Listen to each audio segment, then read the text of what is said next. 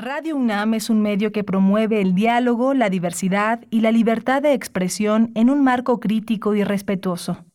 Los comentarios expresados a lo largo de su programación reflejan la opinión de quien los emite, mas no de la radiodifusora.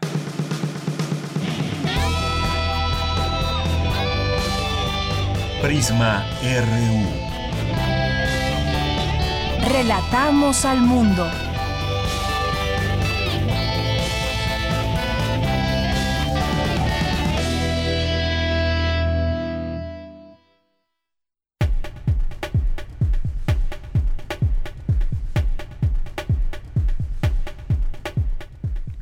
Hola, ¿qué tal? Muy buenas tardes. Tengan todas y todos ustedes quienes nos escuchan a través del 96.1 de FM y a través del 860 de AM Radio UNAM.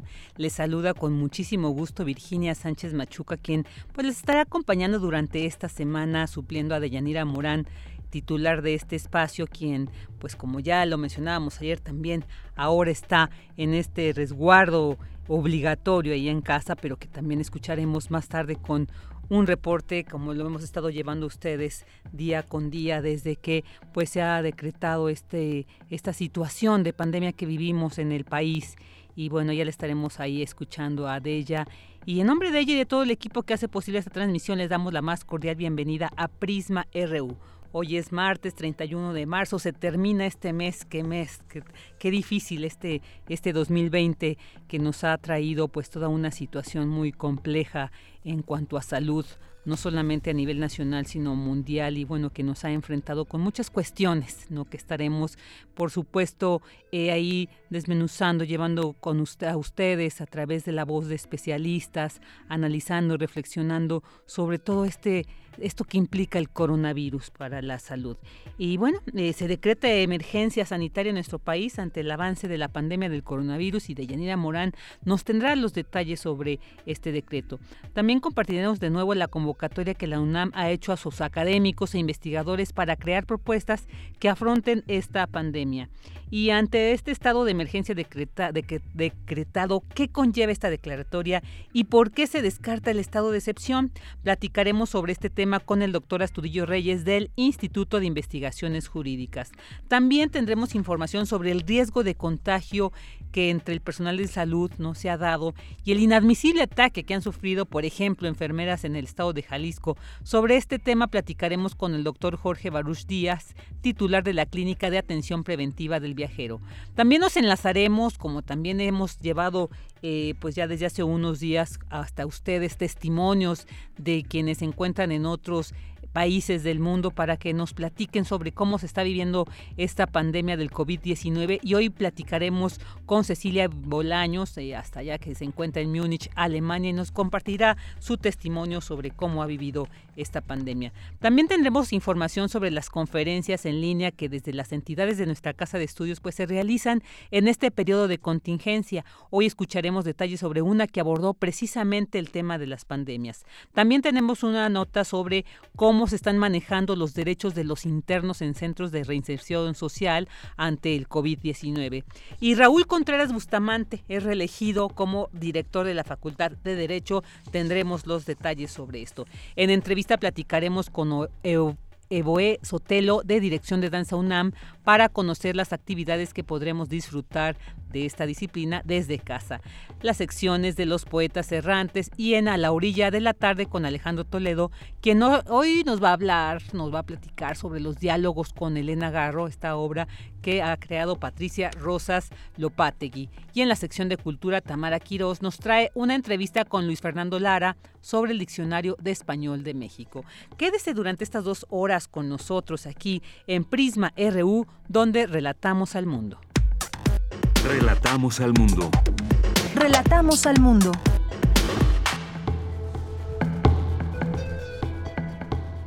Vámonos a nuestro resumen informativo en temas de la UNAM. Analizan los derechos de los internos en los centros de reinserción social ante el COVID-19.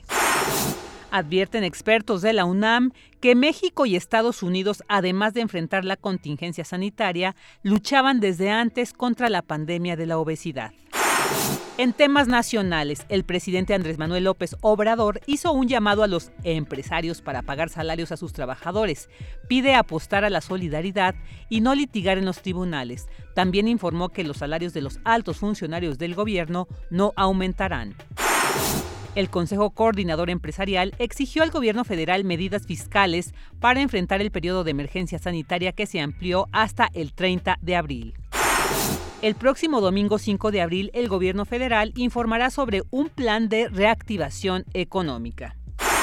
Y personal de salud ha sido atacado porque existe la sensación de que pueden ser una fuente de infección de COVID-19, alertó Hugo López Gatel, subsecretario de Prevención y Promoción de la Salud. El gobernador de Chihuahua, Javier Corral, jurado, anunció la instalación de filtros o cercos sanitarios en toda la entidad, en lo que se incluyen los puentes internacionales que unen a México con los Estados Unidos en su entidad.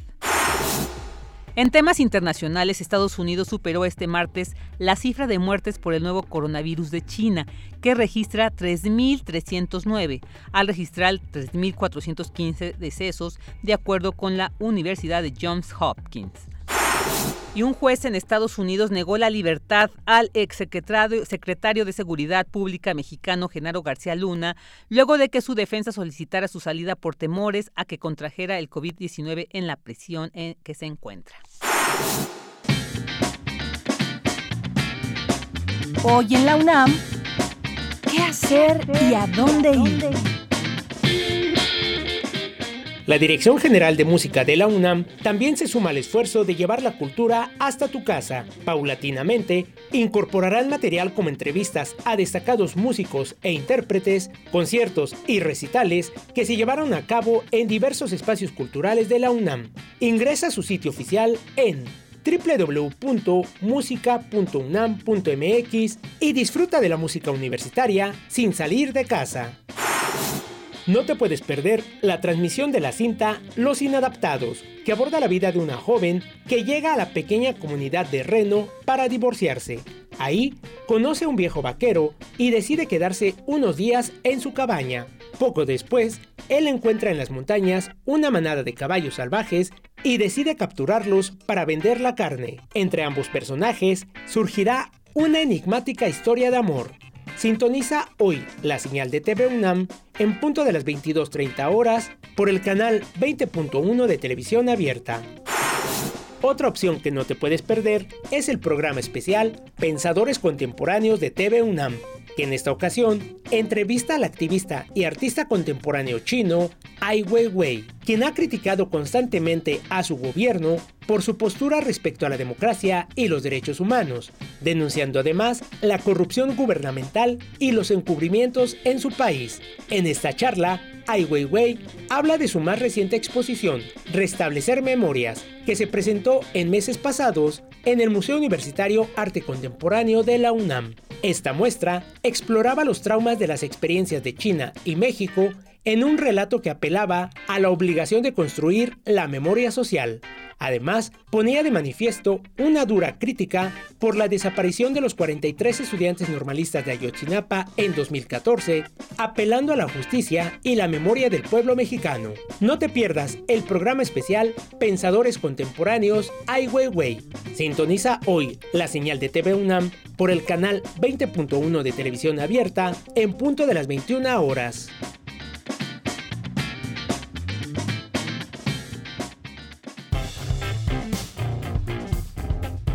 Campus RU.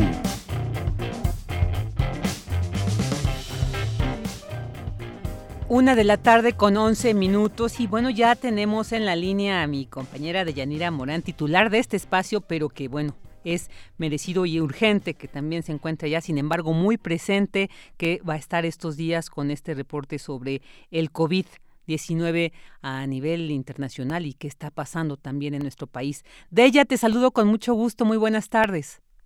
Hola Vicky, muy buenas tardes para ti, para todos allá en cabina y sobre todo a nuestro público Radio Escucha que nos sigue y sigue este programa para informarse sobre lo que está sucediendo. Pues Vicky, estamos ya en emergencia sanitaria. Ayer después de las siete de la noche Esta declaratoria fue hecha por el secretario de Relaciones Exteriores, Marcelo Ebrard Casaubón, medida que se tomó tras la reunión del Consejo de Salubridad General. Vamos a escuchar cómo lo dijo. Que la Secretaría de Salud en las últimas horas ha señalado que el número de casos ha ido en aumento, por lo que ha recomendado que los habitantes del país permanezcan en sus casas para contener la enfermedad causada por el COVID-19 y que en virtud de lo anterior, este Consejo de Salubridad General, en uso de sus facultades y funciones previstas en el artículo noveno, fracción décimo séptima, séptima de su reglamento interior, ha determinado la pertinencia de declarar como emergencia sanitaria por causa de fuerza mayor a la epidemia de enfermedad generada por el virus COVID-19, por lo que, con el afán de proteger la salud de los mexicanos, acordó expedir el siguiente acuerdo por el que se declara como emergencia sanitaria por causa de fuerza mayor a la epidemia de enfermedad generada por el virus SARS-CoV-2 COVID-19.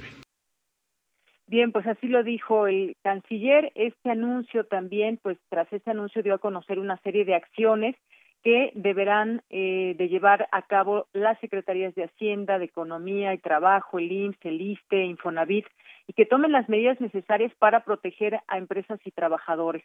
Respecto al sector privado, este deberá adoptar de inmediato modalidades de trabajo a distancia sin que las actividades de sus trabajadores impliquen un acto de presencia. En este sentido, Marcelo Ebrard aseguró que las empresas deben pagar completos los salarios de los trabajadores durante la emergencia sanitaria. Dijo que han tenido una buena respuesta por parte de los empresarios. También estuvo presente Hugo López Gatel, quien es subsecretario de Prevención y Promoción de la Salud, y dio a conocer las medidas aprobadas por el Consejo de, de Salubridad General. Entre estas medidas, pues está la suspensión inmediata hasta el 30 de abril de actividades no esenciales. Eh, se llevarán a cabo la operación de programas sociales, estos continúan, la conservación de los servicios básicos, los sectores esenciales eh, pues no tienen que realizar reuniones de más de 50 personas. Eh, se exhorta a toda la población a cumplir el resguardo corresponsable, la limitación voluntaria de movilidad permaneciendo en domicilio y el resguardo estricto a personas mayores de 60 años y personas que padezcan enfermedades crónicas, que estén en estado de embarazo, esto independientemente de que su labor sea esencial y esto pues incluye a los funcionarios que estén dentro de este rango. Después del 30 de abril, Salud y Economía emitirán lineamientos para el regreso escalonado y eh, también se deberá postergar todos los censos y encuestas como ya estábamos viendo que trabajan estos jóvenes del INEGI. Bueno pues esto quedará hasta nuevo aviso postergado. Todas las medidas deberán apegarse al debido respeto de los derechos. Y justamente sobre el tema hizo la siguiente aclaración y explicación. No hay un estado de excepción. Vamos a escuchar a Hugo López Gatel. Declarar la emergencia sanitaria por causa de fuerza mayor eh, relacionada con la epidemia COVID no quiere decir, que quede muy claro, no quiere decir un estado de excepción. Y lo digo porque ya empiezan a circular las especulaciones de que podría haber eh, un toque de queda, desabasto. No, no, no, no, no, no, no, no se confundan con eso. Declarar la emergencia lo que nos permite es una mayor efectividad en la coordinación intragubernamental, que estamos muy satisfechos de ella porque ha sido muy fluida en todos los órdenes de gobierno. Invitamos enfáticamente a el sector privado y el sector social a que se sumen, a que tengan muy claro que esta es la última oportunidad para reducir los contagios. Si entramos en la fase acelerada con muchos contagios, con muchos casos, no se va a poder limitar la epidemia. Que quede muy claro.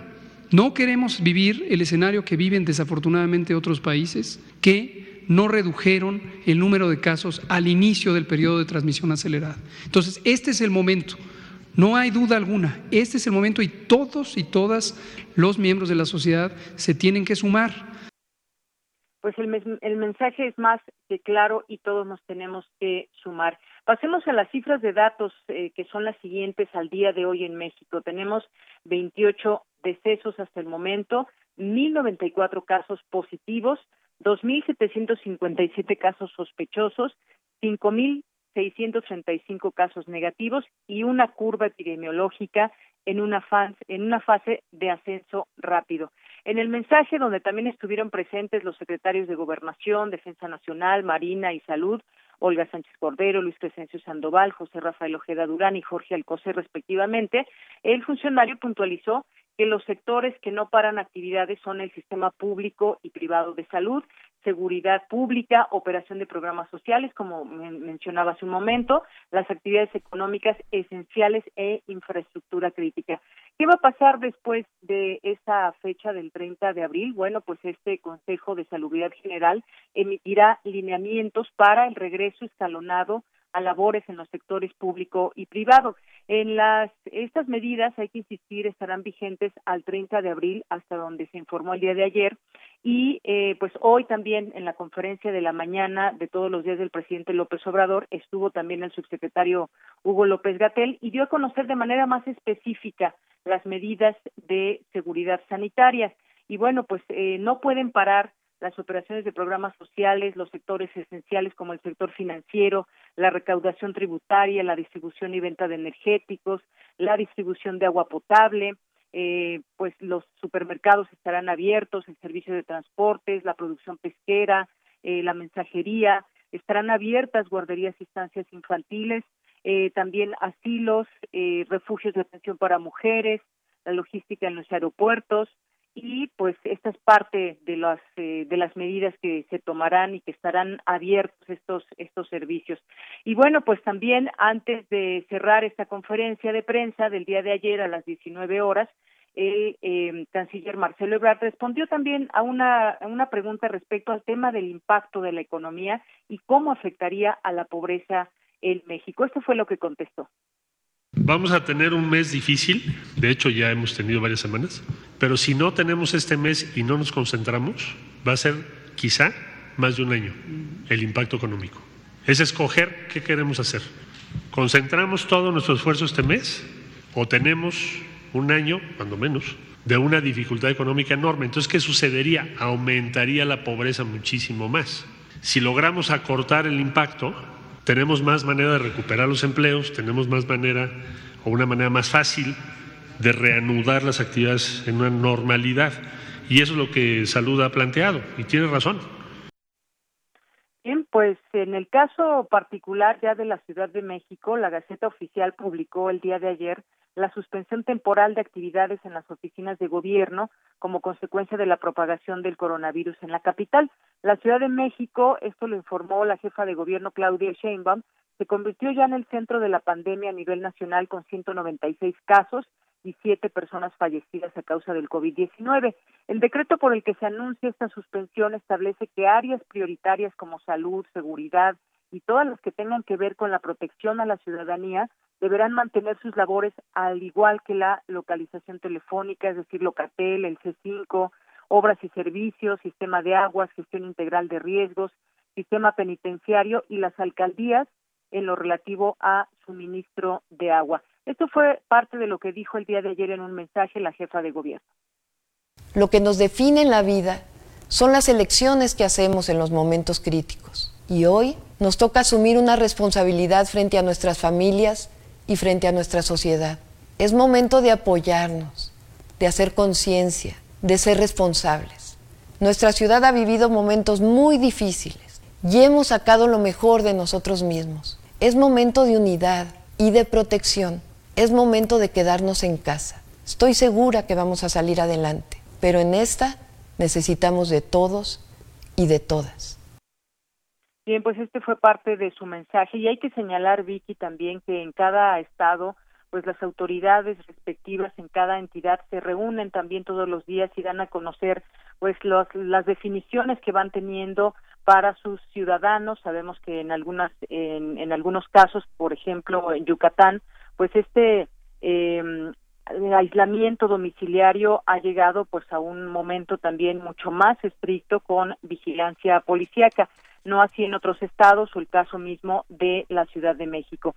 Y hay una información importante que destacar porque hoy el subsecretario López Gatel habló de que México tendrá cuatro ensayos clínicos para tratar el COVID-19. De acuerdo con el funcionario, algunos de estos comenzarán la siguiente semana. Esa es una buena noticia que dio a conocer. Los tratamientos son los siguientes.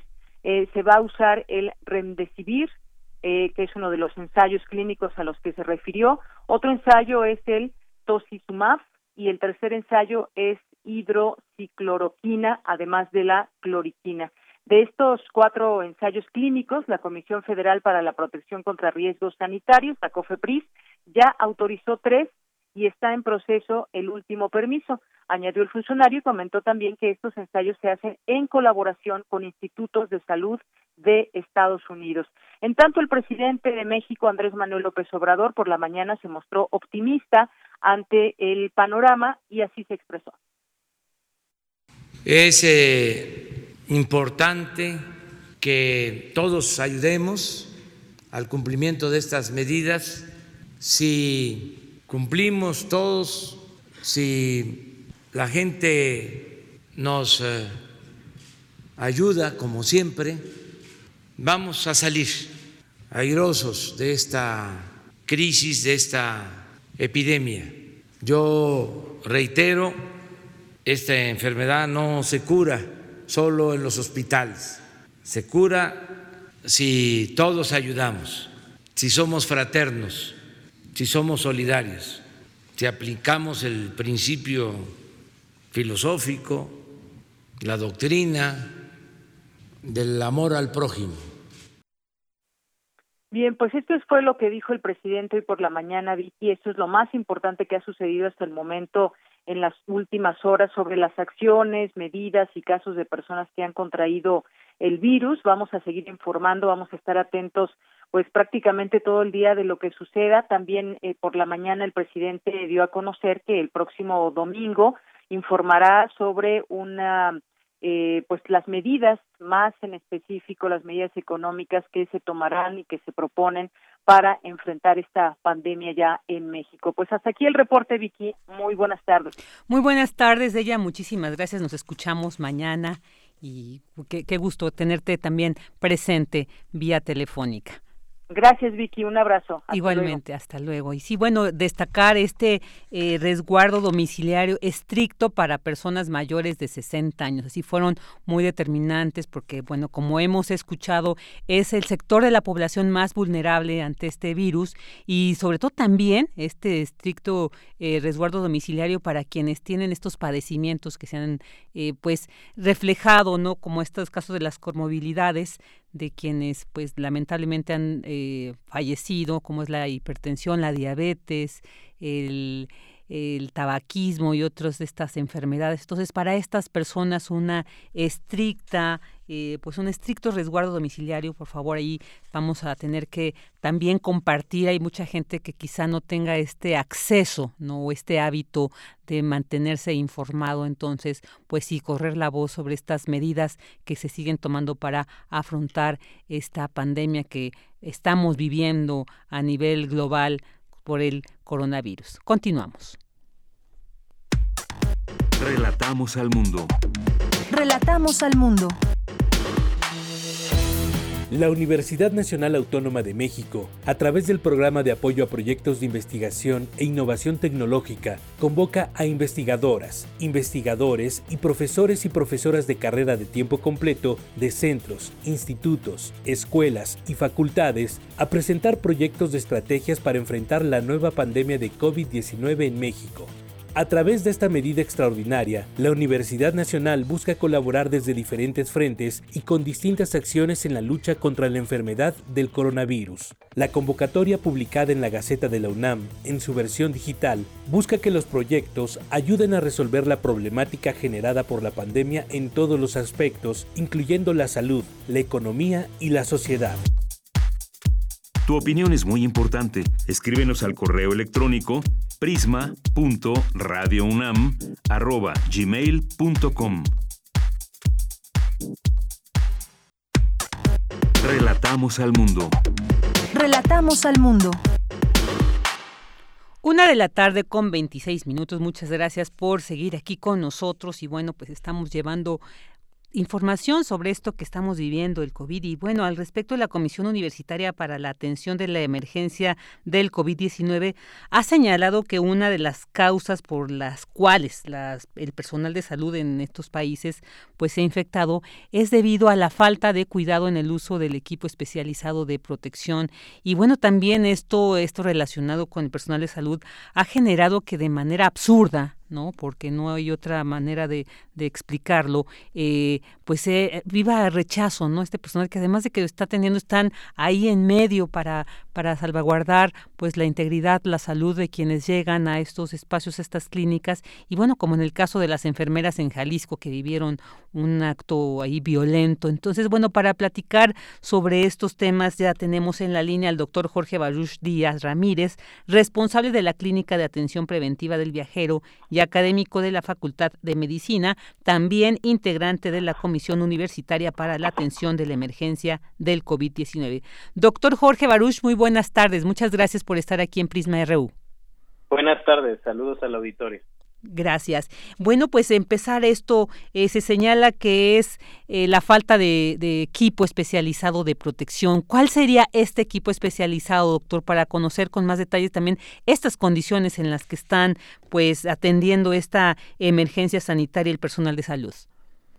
Bueno, el equipo especializado va a depender del contacto que tengamos con casos confirmados o altamente sospechosos de COVID-19 en este sentido, hay básicamente dos eh, eh dos eh, equipos de protección.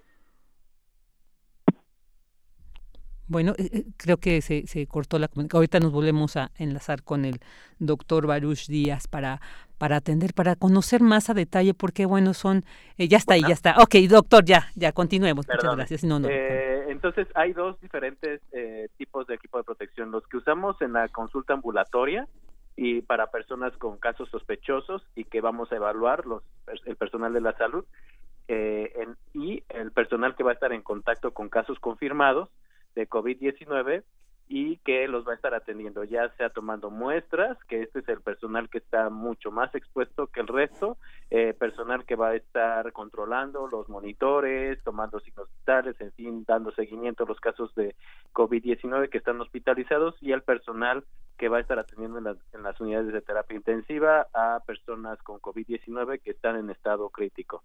Entonces, el equipo de protección consiste básicamente en gorros, eh, guantes largos, eh, una bata quirúrgica, mm, una, eh, digamos, gogles, gogles que cubran por completo y sellen por completo los ojos, eh, una mascarilla de alta eficiencia N95 es muy importante también para el personal de la salud y los las botas quirúrgicas o las botas que cubran el calzado también van a ser muy importantes. Eh, y la cinta adhesiva, que es la que va a asegurar que los guantes y otro tipo de, eh, digamos, eh, partes de los accesorios cubran por completo y no dejen ningún espacio para que pueda acceder el virus a través de él y podamos contaminarlos.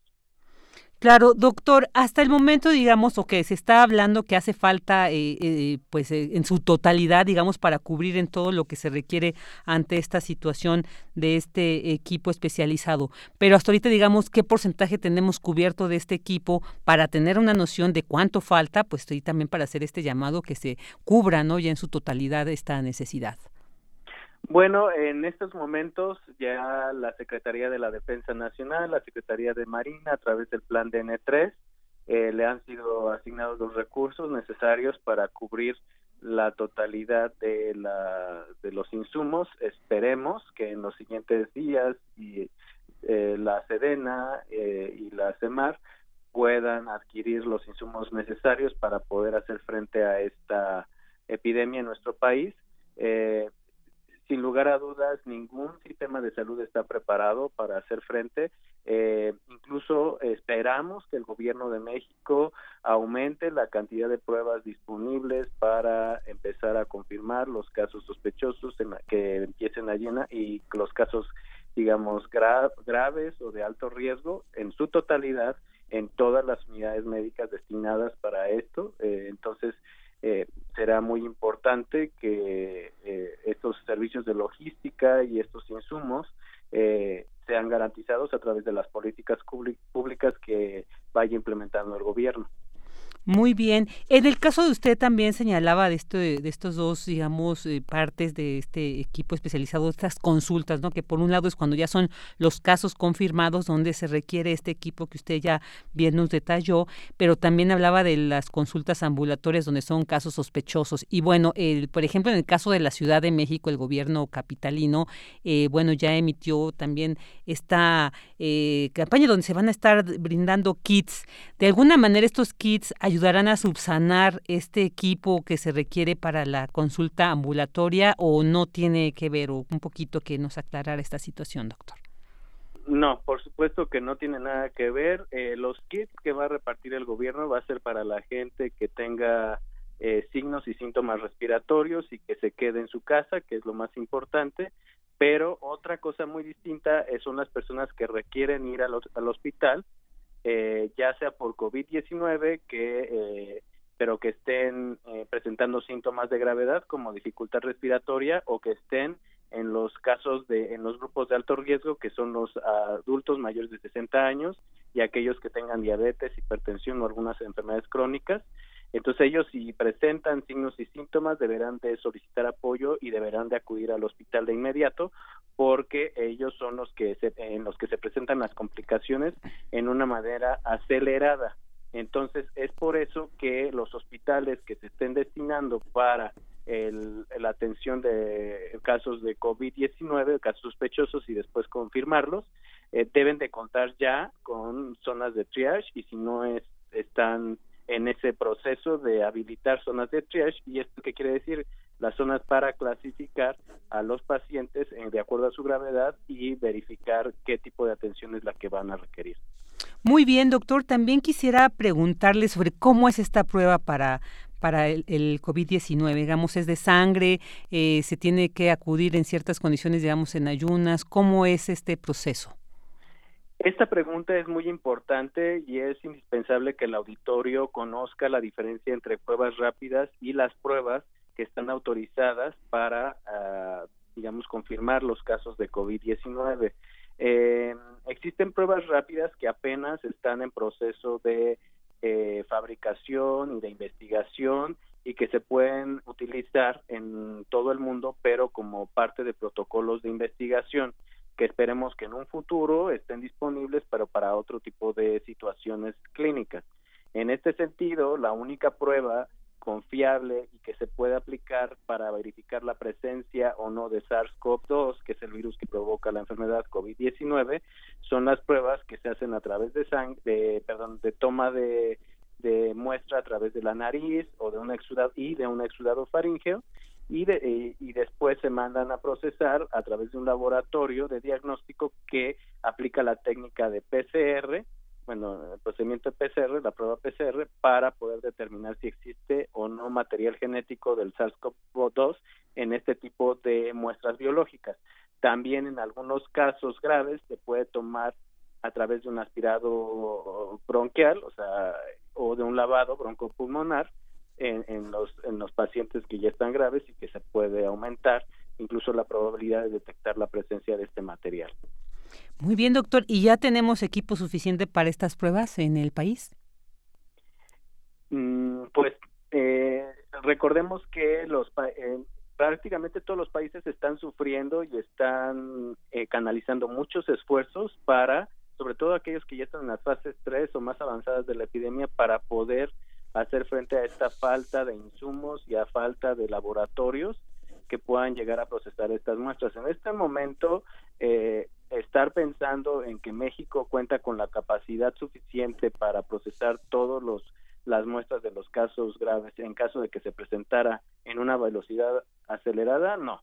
No, México no tiene la capacidad y por eso es que las autoridades han optado por eh, eh, hacer eh, más enfático el, eh, el mensaje de distanciamiento social, ya que con eso se puede controlar o de alguna manera manipular la velocidad en la cual se van a presentar los casos graves de tal forma que los insumos de salud y eh, los recursos humanos y la infraestructura que existe en nuestro país, que de por sí es ya deficiente porque el sistema de salud no es el mejor del mundo, ¿no? y no está en, las mejores condiciones, eh, pueda hacer frente a este aumento de las necesidades sanitarias en nuestro país.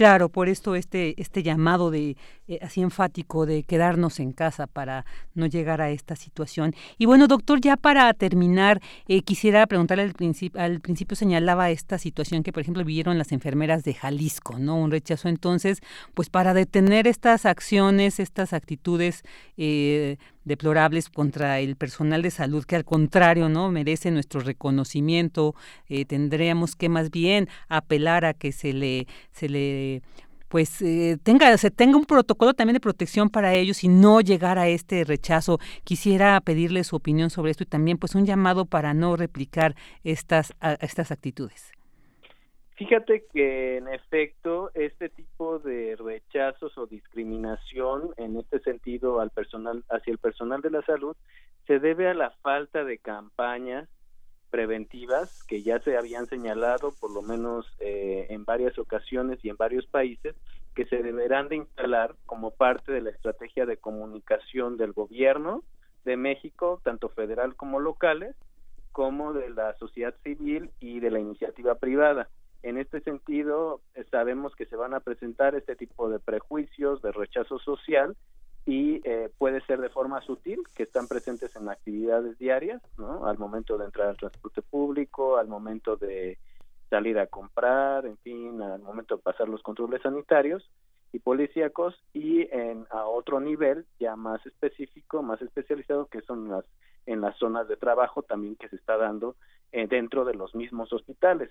Entonces, en este momento la sociedad, el gobierno debe de entender que no solamente es suficiente con presentar las conferencias de prensa, eh, sino que debe de diversificar sus campañas de comunicación e intensificarlas en el sentido de alertar a la población, eh, de que informarla para disminuir este tipo de acciones que se presentan ante la desinformación, el miedo y el pánico y que por supuesto en, nada ayudan a que la sociedad supere este problema o por lo menos lo afronte de la mejor manera posible.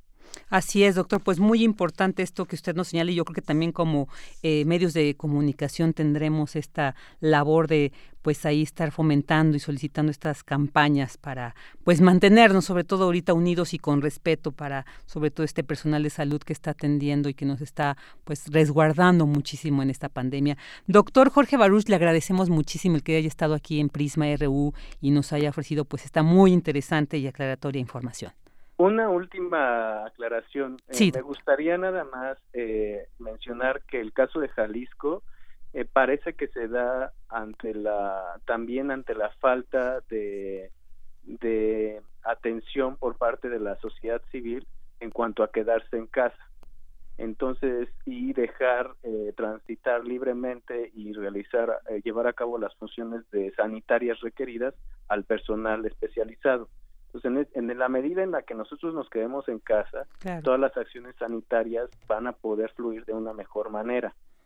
Claro, e, efectivamente, es muy importante esto que nos dice, doctor, también. Pues muchísimas gracias, doctor Jorge Baruch, y nos mantendremos comunicados. Muchas gracias a ti y saludos al auditor. Gracias. El doctor Jorge Baruch Díaz Ramírez, responsable de la Clínica de Atención Preventiva del Viajero y académico de la Facultad de Medicina. Porque tu opinión es importante, síguenos en nuestras redes sociales, en Facebook como Prisma RU y en Twitter como arroba PrismaRU. Bueno, se ha declarado una emergencia sanitaria, pero ¿qué implica esto? Eh, ¿Por qué no es recomendable también un estado de excepción? Se tenía el temor de que también se declarara, pero no fue así. Para aclararnos estos, para explicarnos y ampliar esta información, ya tenemos en la línea al doctor César Astudillo Reyes, doctor en Derecho por la Universidad Complutense de Madrid e investigador del Instituto de Investigaciones Jurídicas de la UNAM. ¿Qué tal, doctor César? Muy buenas tardes. Buenas tardes, con el gusto de estar contigo y con tu auditorio. Muchas gracias, gracias por atender esta llamada y pues también sobre todo aclarar esto que el día de ayer se ha decretado emergencia sanitaria, esto que, implica y por qué no también, eh, por qué no ¿por qué no en este momento una, eh, una declaración de estado de excepción? O sea, que afortunadamente no se dio, pero ¿cuál sería como esta diferencia, doctor, que nos detallara? Sí, muchas gracias. Mira, lo cierto es que el orden jurídico mexicano establece distintas herramientas para hacerle frente a situaciones de excepción como estas. Lo cierto es que nunca ni el ordenamiento jurídico ni nosotros como personas estamos preparados para eh, ante acontecimientos de la magnitud del que estamos viviendo. Pero lo cierto es que la ruta está planteada ahí y en función de la gravedad hay una eh, progresividad en la toma de, de las medidas de tal suerte que esa progresividad hace que en función de cómo vaya evolucionando, en este caso esta pandemia, se puedan ir agregando nuevas medidas cada vez más estrictas. Me parece que eso es incluso lo que hemos ido viendo en este en este tiempo, en donde estamos resintiendo esto a partir de, quedarnos cada vez más en casa. Consecuentemente, lo que se eh, la opción o la ruta que se tomó eh, el día de ayer fue básicamente la declaratoria de emergencia sanitaria. Esto con el propósito, eh, uno, de, decir que son, se van a tomar medidas extraordinarias por el carácter también extraordinario de la pandemia, que estas son para todo el territorio nacional. Ahí hay un cambio, porque si recordamos, hace todavía tres, cuatro días, el 27 para ser precisos, hubo un decreto presidencial con medidas extraordinarias pero que se iban a tomar en las regiones afectadas, es decir, en las que ya mostraran esta problemática. Claramente vemos que entre un decreto y otro hay una diferencia porque lo que antes estaba circunscrito a ciertos a ciertas partes de nuestro país, hoy las nuevas medidas impactan genéricamente o generalmente para todo el territorio nacional. En eh, después es una emergencia de salud pública que también se está viendo como ya un, un problema de seguridad nacional. Por eso es que el acuerdo declara esta emergencia sanitaria por causa de fuerza mayor. Esto es bien interesante porque optar por esta vía implica decir que todavía eh, se pueden tomar estas medidas haciendo un llamado al compromiso social, a la responsabilidad y a la solidaridad de, todos los mexicanos, porque son medidas no, no coercitivas todavía. Se está son medidas en donde se pide la colaboración, repito, la responsabilidad de la ciudadanía para cumplirlas, pero también es muy importante que utilizaron una fórmula, dice, eh, la emergencia sanitaria por causa de fuerza mayor. Esto sí tiene una, una implicación laboral, que sí vale la pena que le pongamos atención, porque esta medida está prevista en las, en las leyes laborales e implica y sobre todo obliga a la clase patronal a no generar despidos masivos de personal, de tal suerte que eh, con esta con esta medida acordada por el Consejo de Salubridad General de la mano del Gobierno de la República claramente lo que se está buscando es proteger a todos aquellos que tienen un empleo para que esta situación de irse a su casa y de o, o esto que está afectando también la economía, las cadenas de producción a nivel nacional, no implique despidos masivos eh, por la nueva afectación que eso traería a las personas que dependen de su salario quincenal o su salario mensual. De tal suerte que eh, por eso se toma esta vía.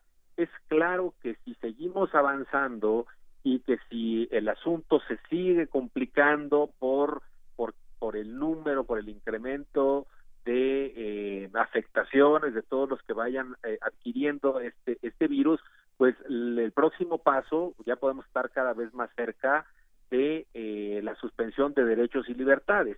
Ahí sí claramente ya viene un ingrediente que ya no es digamos potestativo sino obligatorio. Hay cierta obligatoriedad y quien cumpla con los, los nuevos requisitos de quedarse en casa, ahí sí ya se le podrían imponer determinadas medidas eh, coactivas. Ahorita todavía no, ahorita todavía no, porque repito, este esta declaratoria de emergencia sanitaria lo que hace es hacer un llamado, repito, a la ética, a la responsabilidad personal pública y decirnos, a ver, quedémonos todos porque así colaboramos todos frente a esta pandemia. Pero si seguimos avanzando, probablemente sí necesitemos eh, pero repito, solo si seguimos avanzando necesitemos de medidas en donde sí sea necesaria la fuerza del Estado. Lo estamos viendo ahora en otros países en donde claramente eh, la policía está en las calles y está sancionando a quienes todavía permanecen en la vía pública. Eh, todavía no hemos llegado a eso porque la gravedad, eh, y eso se ha ponderado en este acuerdo, la gravedad no es tal. Podemos llegar a él, sí, pero va, va a depender de cómo se vayan sucediendo los acontecimientos. Claro, doctor, esto es muy importante que nos detalla además eh, pues esta protección del empleo que era lo que ha generado pues también esta incertidumbre entre la población, no decir si nos tenemos que resguardar, pero qué pasa con, con nuestros empleos, qué pasa con nuestra, pues cómo vamos a, sobrellevar esto. Entonces es muy importante esto que nos aclara. Y, y el, pero el día de hoy, eh, doctor, el, presidente Andrés Manuel López Obrador decía no se va a hacer uso de la fuerza pública. Sin embargo, pues estamos viendo, como usted bien nos detalla, el estado de excepción, pues sería en un momento, ¿no? Ya ante una gravedad de la situación, casi una medida ineludible, pero ¿en, qué momento se podría, digamos, desvincular la fuerza pública en un estado de excepción? ¿Sería factible esto, doctor? Repito, el, orden constitucional sí permite, en el artículo 29, la declaratoria para suspender derechos y libertades ante ciertos fenómenos como este, justamente para que le brinden a las instituciones del Estado muchas mayores facultades, aptitudes, capacidades para hacerle frente a la pandemia con mayor eficacia. Pero esto, lo cierto es que este ya es una medida extrema, es la, es la más extrema de todas las que el orden constitucional, el orden jurídico permite, de tal suerte que, por eso repito, es la serie de medidas que se están previendo, han ido evolucionando, son progresivas para que sean proporcionales al nivel de afectación eh, y de gravedad de la pandemia, que lo cierto es que también se va moviendo de día a día, ¿verdad? Cuando probablemente veamos que el, el nivel de, eh, digamos, de afectación de la enfermedad ha llegado a grados que ya no son manejables por nuestros sistemas de salud, probablemente ahí sí haya necesidad de tomar medidas más fuertes, pero que van a ser entendibles, ¿no?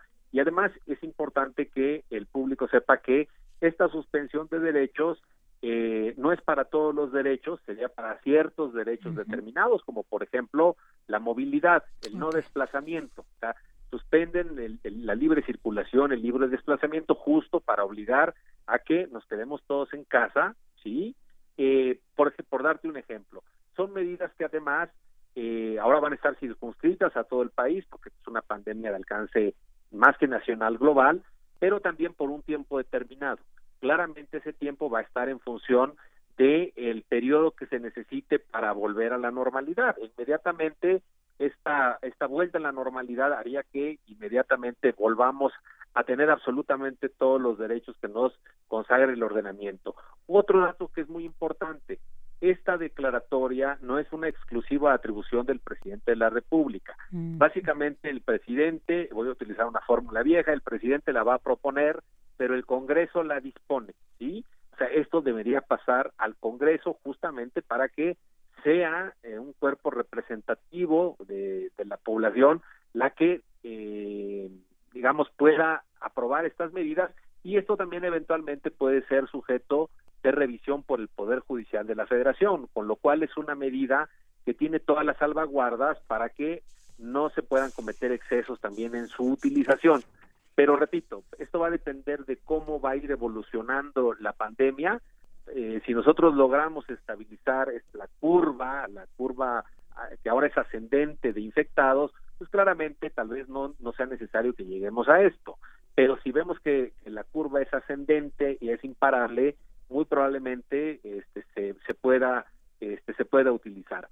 Lo único también que quería decir es que así como esta esta fórmula utilizada de emergencia sanitaria por causa de fuerza mayor se hace para la defensa del empleo, sí creo conveniente que en los próximos días también se tomen determinadas medidas en apoyo a los empleadores, porque hoy también estamos viendo que ya empieza a haber una queja importante del sector empresarial de decir, bueno, yo con gusto, yo con gusto mantengo a todos mis trabajadores, pero yo también necesito ciertos apoyos del gobierno.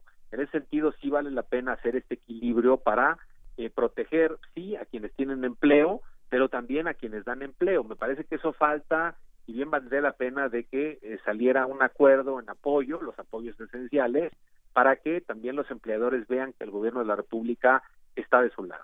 Claro, una medida más integral para que resuelva esta situación y que también esto que usted bien nos ha señalado depende también de nosotros, de que sigamos como población, como sociedad las indicaciones, pues para no llegar a estos puntos, a estas medidas extremas como usted nos ha detallado.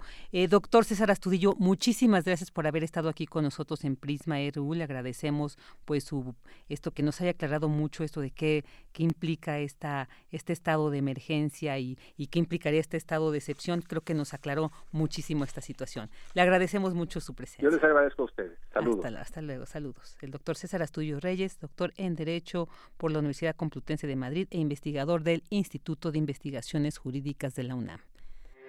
Porque tu opinión es importante, síguenos en nuestras redes sociales, en Facebook como Prisma RU y en Twitter como arroba PrismaRU.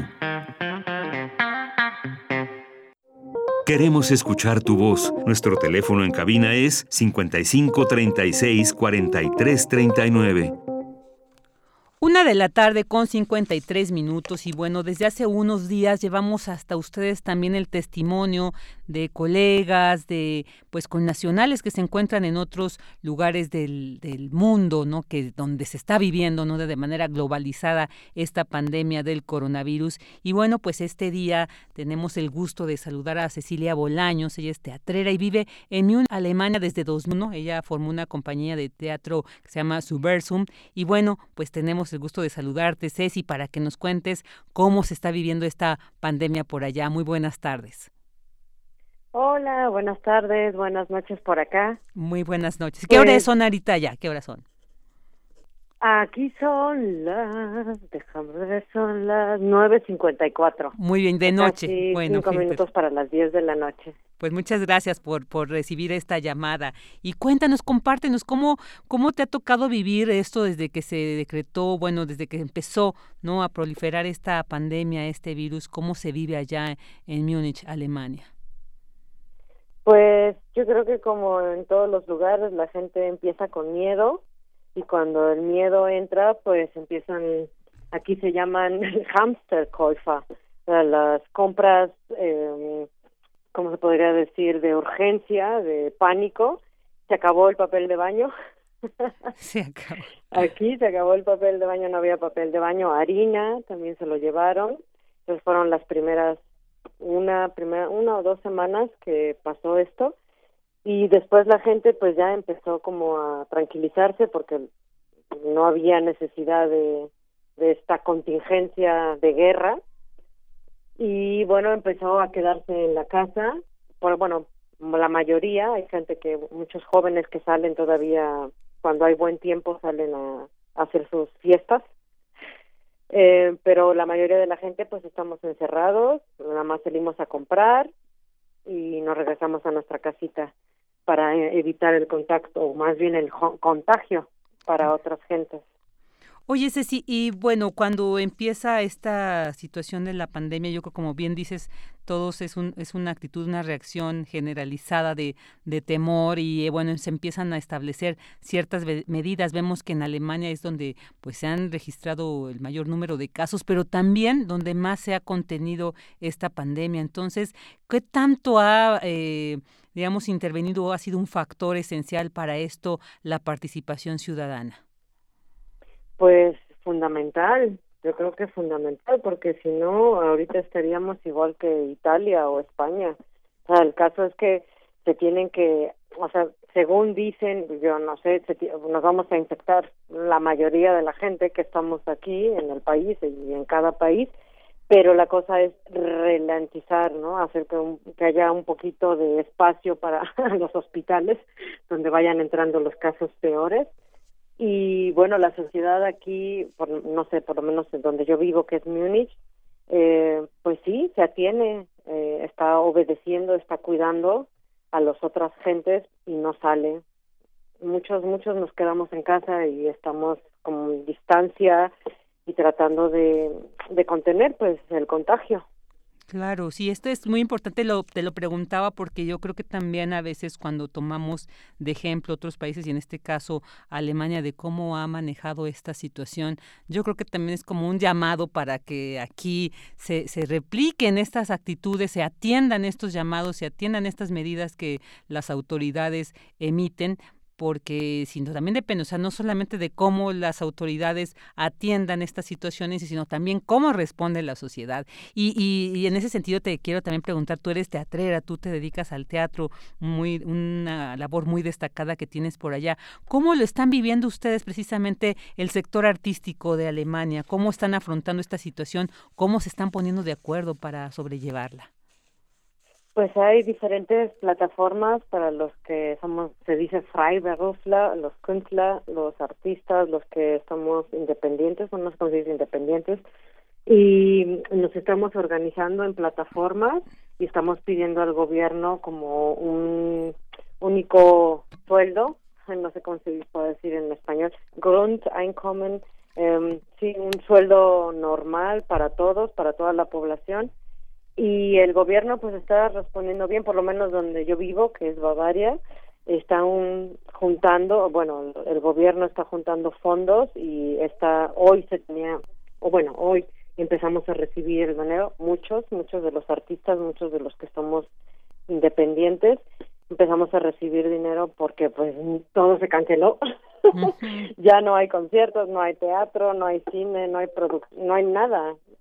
Entonces, pero el gobierno es que yo creo que esa es la diferencia de México que aquí el por lo menos el gobierno funciona en cierto aspecto y la gente tiene fe en que va a pasar, ¿no? Por eso funciona toda una sociedad. Si no es muy difícil.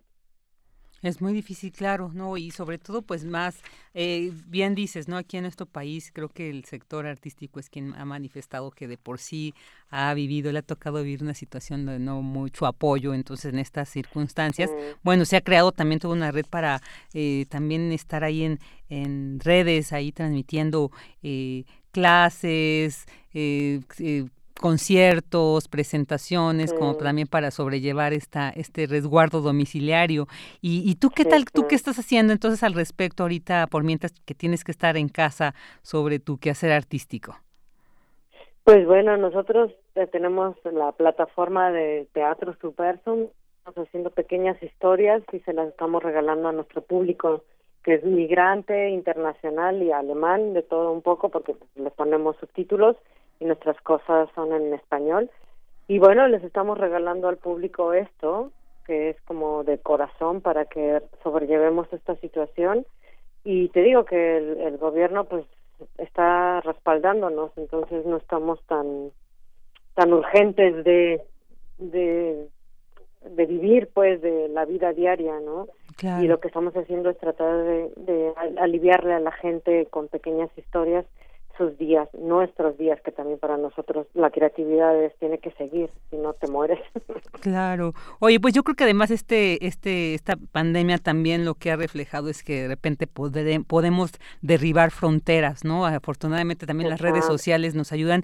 Entonces, pues me gustaría que nos compartieras que queremos también tener acceso a lo que Teatro Subversum hace, en qué, a través de qué link, qué plataforma podemos conocer esto y pues también enriquecer esta estancia en casa. Ay, muchas gracias. Pues bueno, tenemos nuestra página web que es www.teatrosubversum, como latín, subversum, en lugar de subversivo, latín, subversum.com. Y también tenemos nuestro canal de YouTube, el mismo nombre, Teatro Subversum, y ahí estamos subiendo pequeñas historias cada dos o tres días para aliviar pues lo que estamos viviendo todos, ¿no? que es, es muy fuerte. Después de esto hay que reinventarse, hay que reinventar una nueva sociedad, porque no, bueno, la, la vieja se está muriendo y vemos que no funciona. Entonces para eso estamos los artistas. Claro. Para reinventar todo. Sí, afortunadamente el arte existe. Creo que en estos momentos es cuando se valora y se aprecia más. Ceci, muchísimas gracias por habernos compartido tu testimonio, tu vivencia. Estaremos ahí también siguiendo lo que Teatro Subversum hace. Pues te agradecemos, acá estamos. Y bueno, pues un abrazo fraterno desde aquí hasta allá. Sí, muchísimas gracias a ustedes. Que les vaya muy bien. Un abrazo también. Muchas gracias. Cuídense mucho. Claro que sí, tú también. Gracias, Cecilia Bolaños, teatrera. Ella formó la compañía Teatro Subversum. Ahí tenemos el link para conocer toda esta propuesta. Continuamos. Vámonos a un corte. Prisma RU. Relatamos al mundo.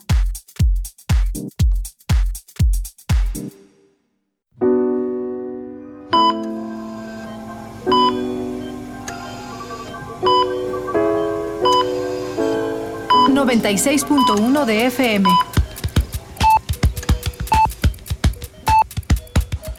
Transmitiendo desde Adolfo Prieto 133, Colonia del Valle, en la Ciudad de México. Escuchas XEUN Radio UNAM Experiencia sonora.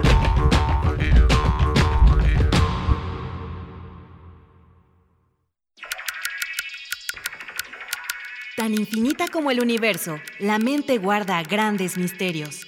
Todo a nuestro alrededor nos revela la complejidad de nuestra interacción con el mundo y nuestro interior. Adentrémonos en la psique humana. Generemos conciencia, psicología y sociedad. Con Berenice Camacho y las doctoras en psicología, Mariana Gutiérrez, Laura Ramos Langurén y el maestro Jorge Álvarez Martínez. Todos los lunes a las 18 horas por el 96.1 de FM. Y su retransmisión los jueves a las 19 horas por el 860 de AM. O si lo prefieres, escucha el podcast en radiopodcast.unam.mx. Radio UNAM, Experiencia Sonora.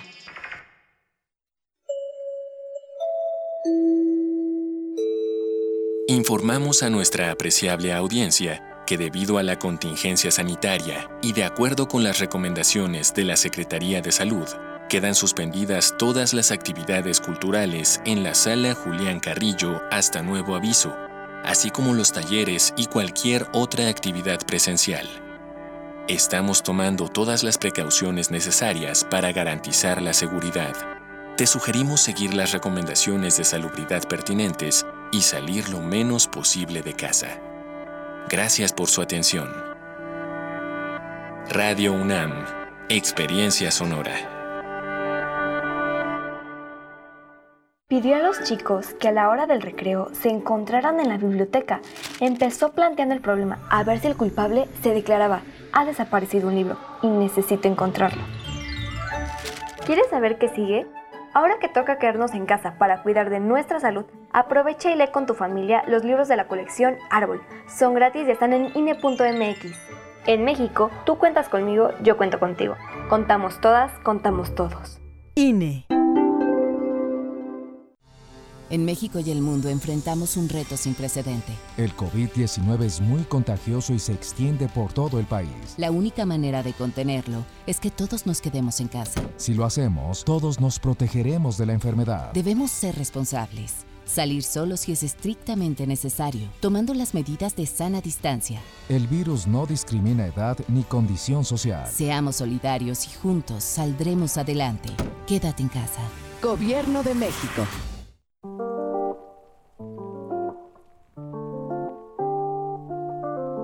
Tras levantarse, ellas hablaron. Pronunciaron su historia para contarnos que la violencia existe y nos toca de muchas formas. Sus voces representan a miles. Réplicas. Testimonios de mujeres receptoras de violencia. Una producción de Radio UNAM y el Centro de Investigaciones de Estudios de Género. Transmitido en 2009. Escúchalo a partir del 1 de abril a las 10 horas por el 96.1 de FM. Radio UNAM. Experiencia sonora. Desde Venecia, pasando por Cannes, hasta los premios Oscar, el cine iberoamericano está conquistando a los públicos más exigentes. Las películas más relevantes de todos los géneros y formatos, los grandes cineastas y también los actores, están en Encuadre Iberoamericano. Una coproducción de TV UNAM y Canal 22 que conducen Fernanda Solórzano y Leonardo García Tsao. No te lo pierdas el primer viernes de cada mes a las 21 horas por la señal de TV UNAM. Síguenos también por tv.unam.mx y por nuestras redes sociales. Prisma RU. Relatamos al mundo.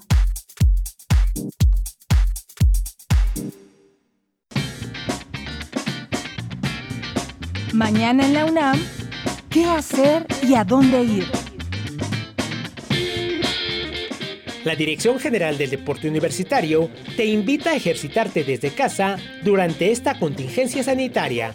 Por ello, ha dispuesto para ti diversos tutoriales en video de gimnasia estática, acondicionamiento físico, aeróbico y rítmico, entre otros, realizado por especialistas y profesionales del deporte. Este material se encuentra disponible en el sitio oficial de la Dirección General del Deporte Universitario en www.deporte.unam.mx, en su canal de YouTube y en sus redes sociales. Recuerda, en esta contingencia sanitaria, Deportes UNAM te invita a ejercitarte sin salir de casa. Te recomendamos la conferencia en video La prensa en el 68, impartida por la periodista y escritora Matilde Sánchez, que se realizó el año pasado en el marco de las actividades por el 50 aniversario del movimiento estudiantil de 1968 organizado por el Centro Cultural Universitario Tlatelolco. Esta conferencia reflexiona sobre importantes sucesos de finales de los 60, el mayo francés de 1968, el cordobazo argentino de 1969 y la masacre de estudiantes en Tlatelolco en 1968, así como las interpretaciones sobre el carácter de la insurrección de la época. Este material audiovisual lo podrás encontrar en el sitio www.culturaendirecto.unam.mx. ¿Te has preguntado por qué la música antigua sigue presente hoy en día? Esta y otras dudas te responderán integrantes de la Academia de Música Antigua de la UNAM, quienes abren la puerta de su casa para que entres a este fascinante mundo. Disfruta de estas entrevistas que se encuentran disponibles en el sitio oficial www.musica.unam.mx, en su canal oficial de YouTube y en sus redes sociales. Para Prisma RU, Daniel Olivares Aranda. Dos de la tarde con nueve minutos ya estamos en esta segunda hora de Prisma RU. Muchas gracias por seguirnos acompañando y también por manifestarse a través de nuestras redes en Twitter arroba Prisma RU y en Facebook Prisma RU. Queremos mandar saludos a Esteban Rodríguez, a Carlos Ríos Soto, Marco Fernández, a Lena, Jaime Bárcenas Trejo, a Martín Iraizos López, a Abimael Hernández, a Eddie Eddy a Jorge PC, a Mario Navarrete Real, a Mayra O. Williams y a César Soto Bretzfelder, quien dice que el estado de excepción eh, es una otra situación independiente y escenario, escenario distinto en México con el estado de emergencia sanitaria del COVID-19 y que el Consejo de Salubridad General es el órgano y autoridad competente complicar pasa a otras medidas obligatorias. Así es, pues ya hace rato en entrevista escuchamos parte de esto que César también nos comparte. Y bueno, vamos a continuar con nuestra información universitaria. Ante esta contingencia, nuestra Casa de Estudios y otras instituciones realizan conferencias en línea. Esta mañana en el Centro de Investigaciones Interdisciplinarias en Ciencias y Humanidades tuvo lugar la charla Conocer, Desconocer, Reconocer en tiempos de pandemias. Dulce García nos tiene esta información. Adelante, Dulce.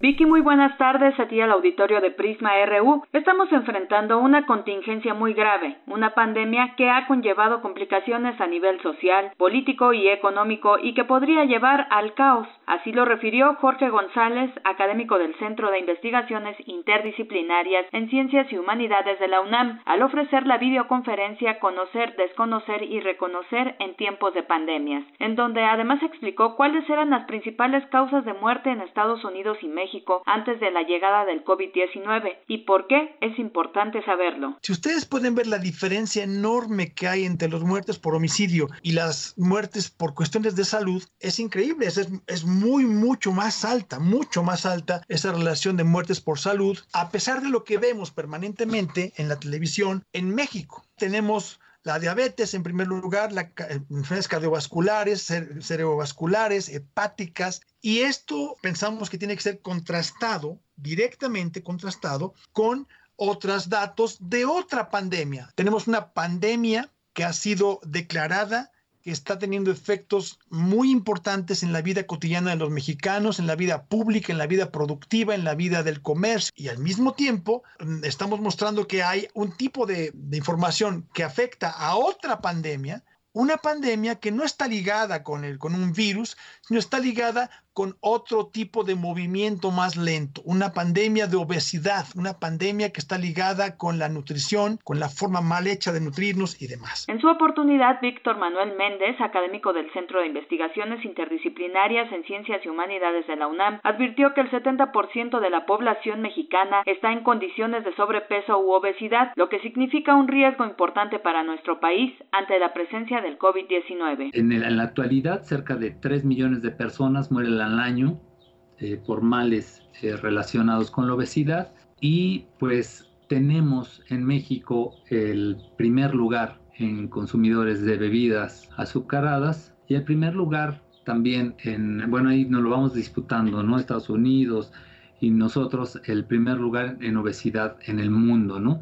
Además es el país donde tenemos el mayor índice de niños, de jóvenes con problemas de obesidad y con problemas de diabetes, lo que significa que la esperanza de vida de, estas, eh, de estos jóvenes pues va a ser mucho menor que la de sus padres seguramente. Y estamos hablando que alrededor de cada seis segundos muere una persona a causa de la diabetes. Vicky, auditorio de Prisma RU, los académicos brindaron esta videoconferencia con la intención de ofrecer un análisis sobre la relación entre la información sobre pandemias, las diversas estrategias de visibilización pública y la toma de posición de diferentes actores políticos frente a un problema tan complejo. Hasta aquí el reporte. Muy buenas tardes. Muy buenas tardes, Dulce. Muchas gracias. Ahora vámonos con esta información. En el Instituto Nacional de Ciencias Penales se realizó este martes la conferencia interactiva Los derechos de los internos en los centros de reinserción social ante el desafío del COVID-19. Cindy Pérez Ramírez nos tiene esta información. Adelante, Cindy. Vicky, es un gusto saludarte a ti y a todas las personas que están escuchando Prisma RU. De acuerdo con el Diagnóstico Nacional del Sistema Penitenciario de la Comisión Nacional de Derechos Humanos 2019, en 32.79% de los penales hay deficiencia en los servicios de salud, en el 33% de las prisiones hay sobrepoblación y en el 32% hacinamiento. Ante este panorama se llevó a cabo la conferencia interactiva Los derechos de los internos en los centros de reinserción social ante el desafío del COVID-19, en donde Sofía Cobo, investigadora del Instituto Nacional de Ciencias Penales, señaló que las medidas de prevención del contagio del virus anunciadas por la Organización Mundial de la Salud y autoridades federales como el lavado constante de manos y la separación de un metro de distancia no parecen viables para la mayoría de los centros de reclusión del país. La académica indicó que en el artículo 42 de la Ley Nacional de Ejecución no encontró un protocolo de actuación ante estas contingencias. Vicky, cabe recordar que hace unos días la Comisión Nacional de los Derechos Humanos emitió medidas cautelares a los sistemas penitenciarios de México para así salvaguardar la integridad física de los internos y pidió también al sistema penitenciario que se doten en la medida de lo posible de productos necesarios, entre los que se encuentran agua y jabón, a fin de atender además de la población penitenciaria, visitantes y empleados a aquellos grupos que por situaciones especiales de edad o de salud tengan un mayor grado de riesgo para el contagio del COVID-19. Hasta aquí la información. Muy buenas tardes. Muy buenas tardes, Cindy. Muchas gracias. Y bueno, ahora vamos con esta información. Raúl Contreras Bustamante rindió protesta como director de la Facultad de Derecho para un segundo periodo. Cristina Godínez nos tiene esta información. Adelante, Cris. Hola, ¿qué tal, Vicky? Un saludo para ti, para el auditorio de Prisma RU. El secretario general de la UNAM, Leonardo Lomelí Vanegas, expresó que el director de la Facultad de Derecho contará con el apoyo de la Administración Central para llevar a cabo su programa de trabajo y manifestó su confianza en que Derecho continuará siendo un referente en Iberoamérica. Asimismo, afirmó que la entidad seguirá poniendo en alto el nombre de la UNAM y estará lista para enfrentar los retos que plantea una sociedad cambiante, un mundo donde hay transformaciones que impactan en el ámbito jurídico y que requiere profesionistas comprometidos con el desarrollo de México. Hizo énfasis en la necesidad del país de contar con abogados dispuestos a poner en alto el nombre de una escuela que ha llenado de orgullo a la universidad. Por su parte, Contreras Bustamante, quien estará al frente de Derecho de 2020 a 2024, expuso que ser designado para un segundo periodo significa un honor y una gran responsabilidad. Dijo que trabajarán sin descanso para convertir a la facultad en la punta de lanza de la UNAM, para generar conocimiento y contribuir al cambio social desde los derechos humanos y por la igualdad de género. Señaló que se consolidará la implementación del nuevo plan y programas de estudios de la licenciatura en los sistemas escolarizado abierto y a distancia. También indicó que se coordinarán los esfuerzos de la comunidad para mantener la excelencia académica y preservar el lugar en los rankings internacionales y el prestigio nacional. De igual modo, se consolidará el programa de rejuvenecimiento de la planta académica, su mayor profesionalización y la igualdad de género. Por último, el director resaltó el compromiso de impulsar y ampliar las políticas públicas y académicas para la atención a las legítimas demandas y denuncias de las mujeres universitarias. Vicky, este es mi reporte. Buenas tardes. Muy buenas tardes, Cris. Eh, nos vemos, ahora nos vamos más bien a las breves internacionales. Internacional RU. El gobierno de Donald Trump anunció que está dispuesto a levantar las sanciones sobre Venezuela en apoyo a una nueva propuesta de formar un gobierno de transición que represente aliados tanto del presidente Nicolás Maduro como del dirigente opositor Juan Guaidó. El estado de Nueva York, epicentro de la pandemia en Estados Unidos, registra este martes casi 76 mil casos y 1.550 fallecidos, mientras que las autoridades refuerzan e intentan unificar su sistema sanitario a la espera del pico de contagios. Un estudio del Imperial College de Londres afirma que aunque sigue siendo demasiado pronto para ver los resultados, gracias a las medidas de confinamiento en España se han evitado 16.000 muertes.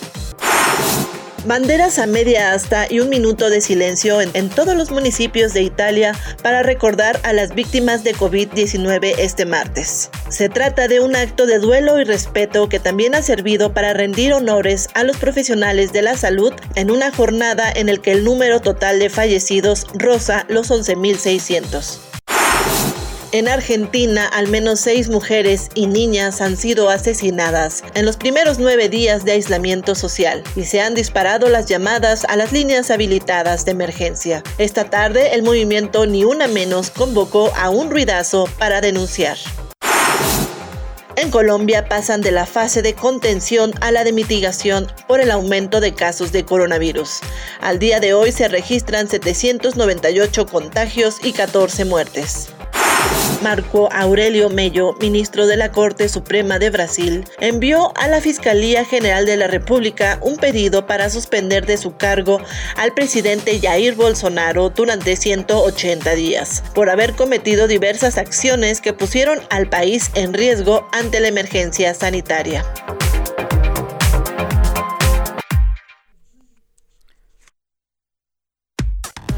Relatamos al mundo. Relatamos al mundo. Ahí escuchamos las breves internacionales con Ruth Salazar. Eh, ahora vámonos a, bueno, hemos estado presentando toda la gama de actividades artísticas que en línea nos sigue ofreciendo la UNAM para pues poder sobrellevar esta estancia en casa obligatoria ante esta pandemia del, del coronavirus. Y bueno, pues el día de hoy vamos a conocer sobre estas actividades del programa Cultura UNAM en casa por parte de la Dirección General de Danza. Y para ello, para conocer ah, con detalle cuáles son estas actividades, ya tenemos en la línea a Evoe Sotelo, titular de la Dirección de Danza UNAM. ¿Qué tal, Evoe? Muy buenas tardes, muchas gracias por atendernos. Hola, buenas tardes. Gracias a ustedes por comunicarse. Pues cuéntanos qué vamos a poder disfrutar en cuanto a danza se refiere durante estos días de, resguardo en casa. Bueno, para estos días en los que es necesario estar en casa, tenemos eh, muchas actividades en nuestras plataformas eh, de Danza UNAM, sobre todo en Facebook Danza UNAM, es donde tenemos eh, actividades para compartir con ustedes, sobre todo para hacer hacerlos moverse, hacerlas moverse en estos días en donde es necesario también no olvidar la, la salud, la salud del cuerpo, pero también la salud eh, psicológica y emocional. Tenemos eh, clases diarias de yoga restaurativa eh, por la mañana a las 10 de la mañana y a las nueve y media de la mañana se transmite por TV UNAM esta misma clase de yoga restaurativa. Eh, son clases cortas de 15 minutos que están pensadas para personas que, que no necesariamente han hecho ejercicio durante su vida o incluso personas de la tercera edad eh, a las que les vendría muy bien un poquito de, ejercicio, de respiración, de trabajo de postura. Eh, también tenemos una clase muy muy bonita que es una clase que damos cada 15 días en la explanada de la Espiga en, en CEU y ahora la vamos a tener todos los domingos eh, en la mañana a las de 9 a 10 de la mañana. Esta clase la imparte Patricia Andrade la de yoga restaurativo la imparte Gladys Olivares, son dos maestras muy, muy capaces.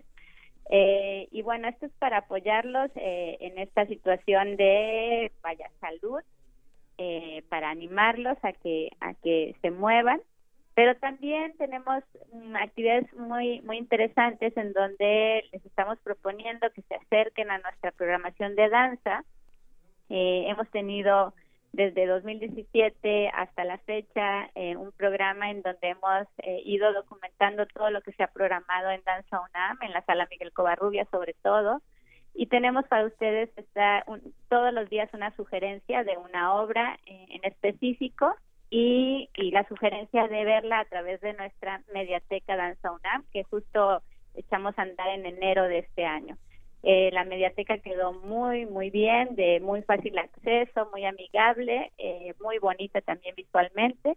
Y bueno, sin querer, ha sido este el momento en el que resulta como mucho más eh, propicia la, la situación para estar en casa, tener el tiempo necesario y conocer esta mediateca y los contenidos que en ella que en ella ponemos a su disposición todos los días proponemos eh, eh, que den una vuelta por una función en específico, pero también una vez a la semana hacemos una propuesta, una sugerencia para que vean lo mejor que se ha programado en la sala Miguel Covarrubias eh, a nivel internacional.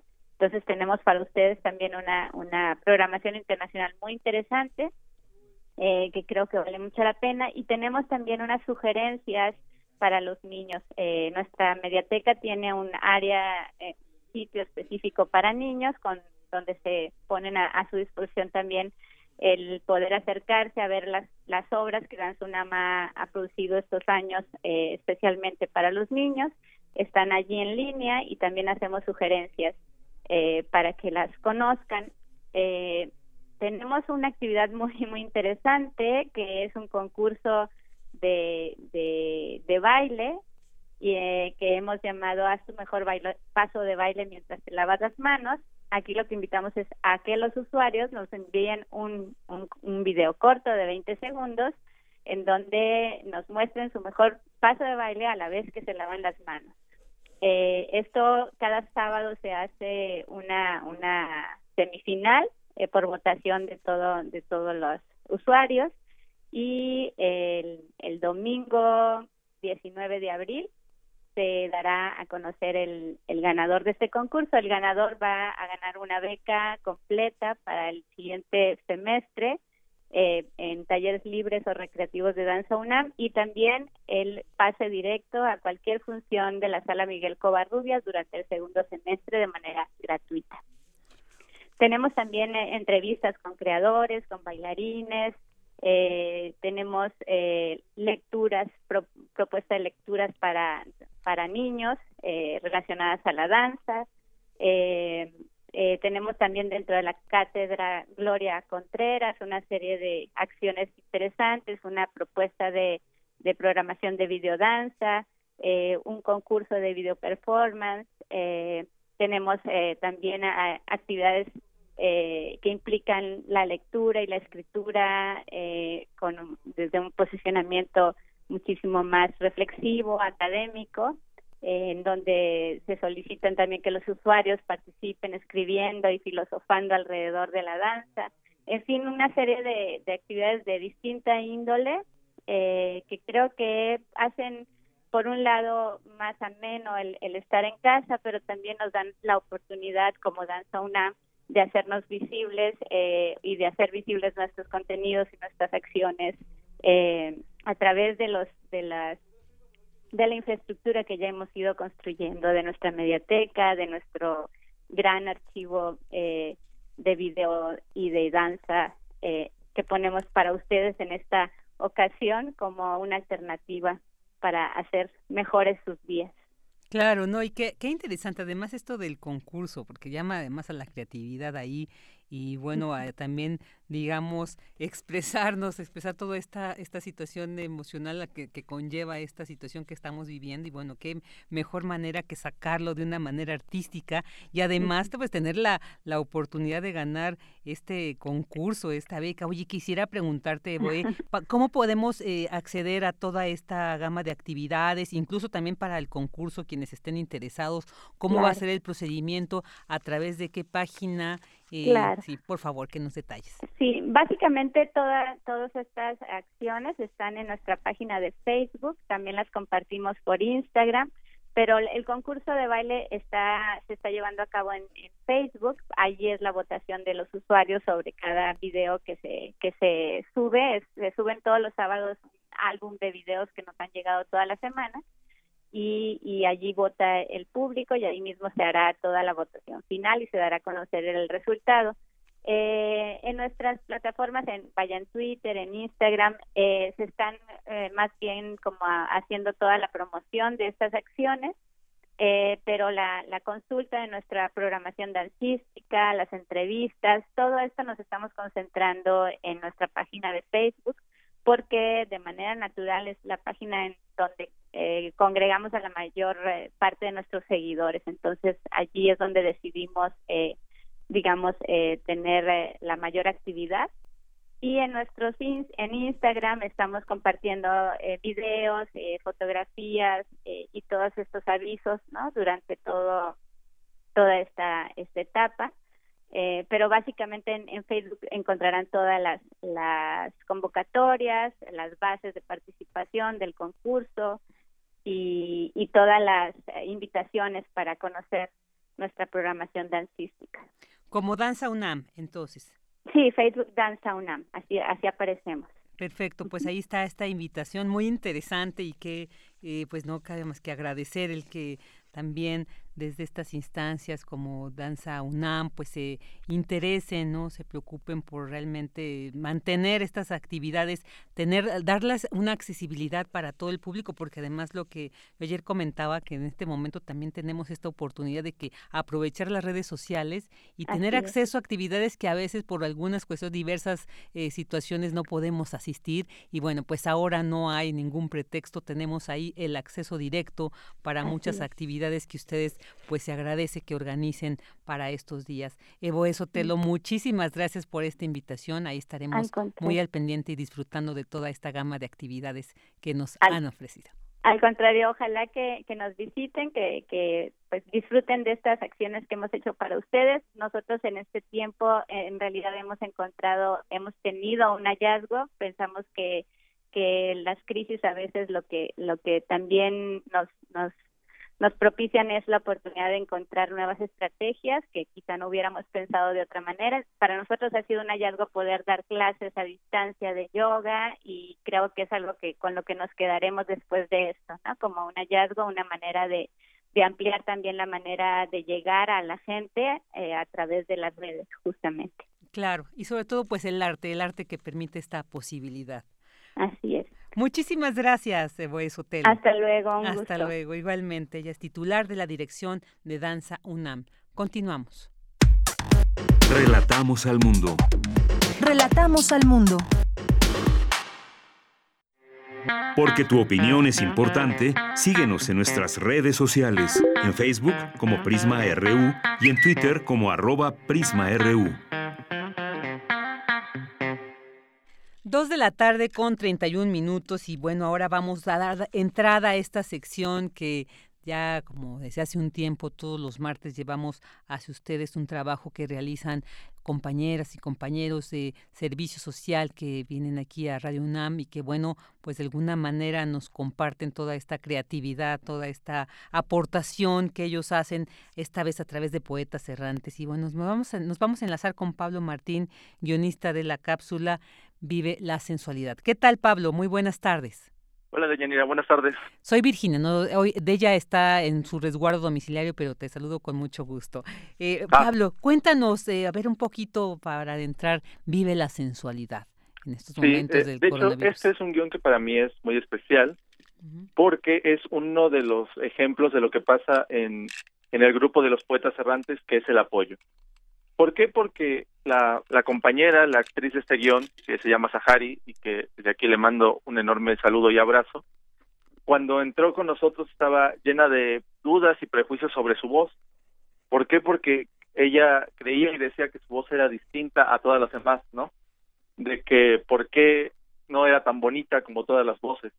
Entonces, entre todos nos encargamos de, de animarla y yo que tengo el, el enorme honor de ayudar a todos mis compañeros con los ejercicios de voz y, practicar, pudimos sacar ese lado tan oculto que ella tenía, al grado que yo creo que es uno de los guiones que mejor aprovechan todas esas partes de una voz, cómo se escucha y cómo se puede sentir. Y bueno, también dio pues la triste, si se quiere decir así, la triste casualidad de que este guion cae en estos momentos de, de un aislamiento social, ¿no? En donde parece que necesitamos más la tecnología que nunca para comunicarnos y bueno, puede ser un buen momento incluso para reencontrarnos con esa parte que nos causa mucho miedo, que es el conocernos desde lo sensual y los sentidos de cada uno. Qué interesantes. Pues, ¿qué te parece si escuchamos este trabajo? Perfecto. Bueno, vamos a escuchar Vive la sensualidad poeta soy, errado voy, buscando el sonido que deja la voz. Corazón, alcanzando el tuyo es un destino decidido, puedes ver. Poetas errantes.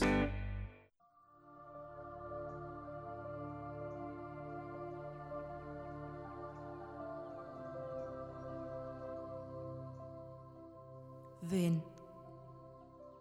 Te invito a estar conmigo. Te invito a estar en la sensualidad.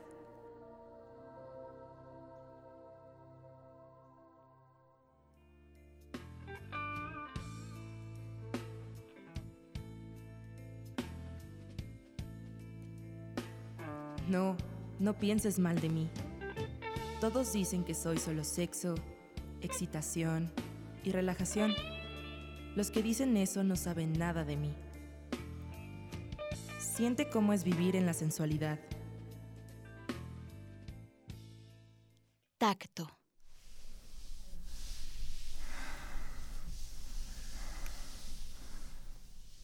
Oído.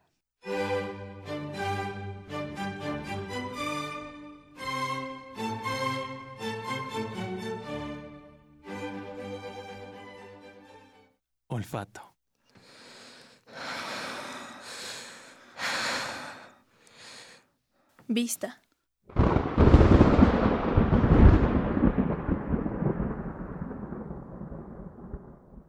Gusto.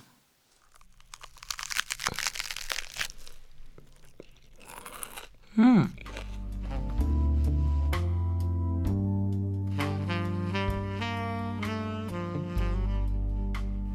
¿Ahora lo entiendes? Lo tienes todo. No te falta nada. Solo pierde el miedo. Pierde el miedo. Pierde el miedo. Pierde el miedo.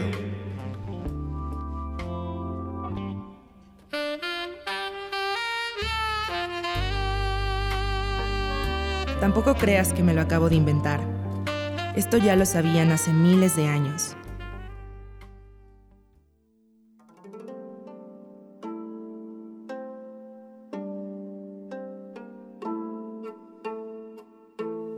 En Grecia lo llamaban lo dionisiaco, o conocido de otra manera, la alegría de vivir.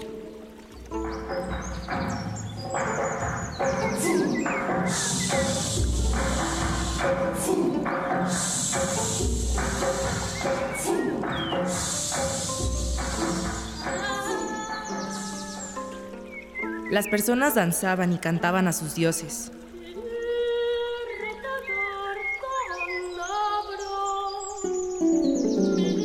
Ellos disfrutaban.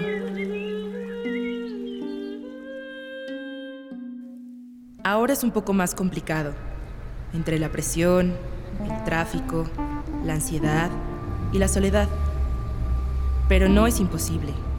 Tú puedes cambiarlo.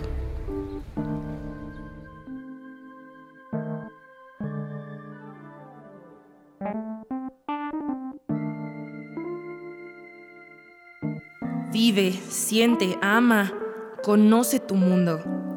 Cambia tu día al respirar el más sutil olor de una flor.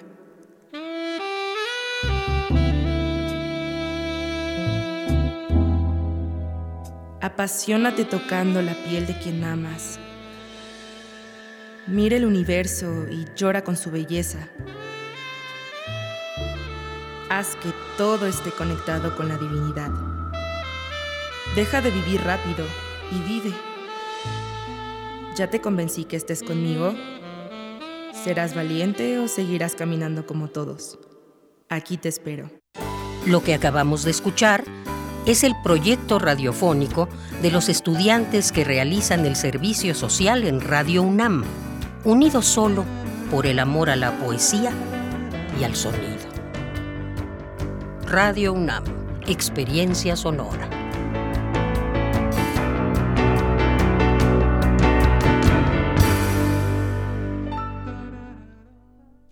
Bueno, ahí escuchamos Vive la sensualidad, este trabajo que nos han traído el día de hoy los compañeros de Poetas Errantes. Pablo, eh, pues muy interesante, ¿no? Toda esta invitación también, como bien decías, toca este trabajo en este contexto de, de estar en casa, ¿no? De resguardarnos, de replantear nuestra cotidianidad eh, temporalmente, pero que nos obliga a enfrentarnos. Y esta invitación eh, escuchaba a la sensualidad como en sí lo conlleva esta palabra, los sentidos, ¿no? Creo que este recorrido que hacen ustedes por los sentidos, creo que es una buena invitación para pues ahí revalorarlos en esta en este estancia en casa.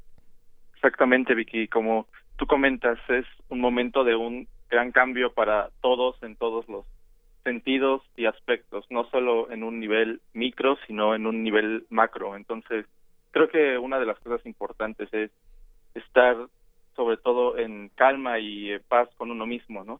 Y también quiero aprovechar el espacio para hacer un enorme agradecimiento a todos los que hacen posible el programa Prisma, al director Benito y en general a todos los que trabajan en Radio UNAM, porque la verdad ustedes están jugando la salud por todos nosotros para mantenernos informados y también eh, ya llevamos un año al aire, el jueves se cumple un año de que todos ustedes nos dieron la oportunidad.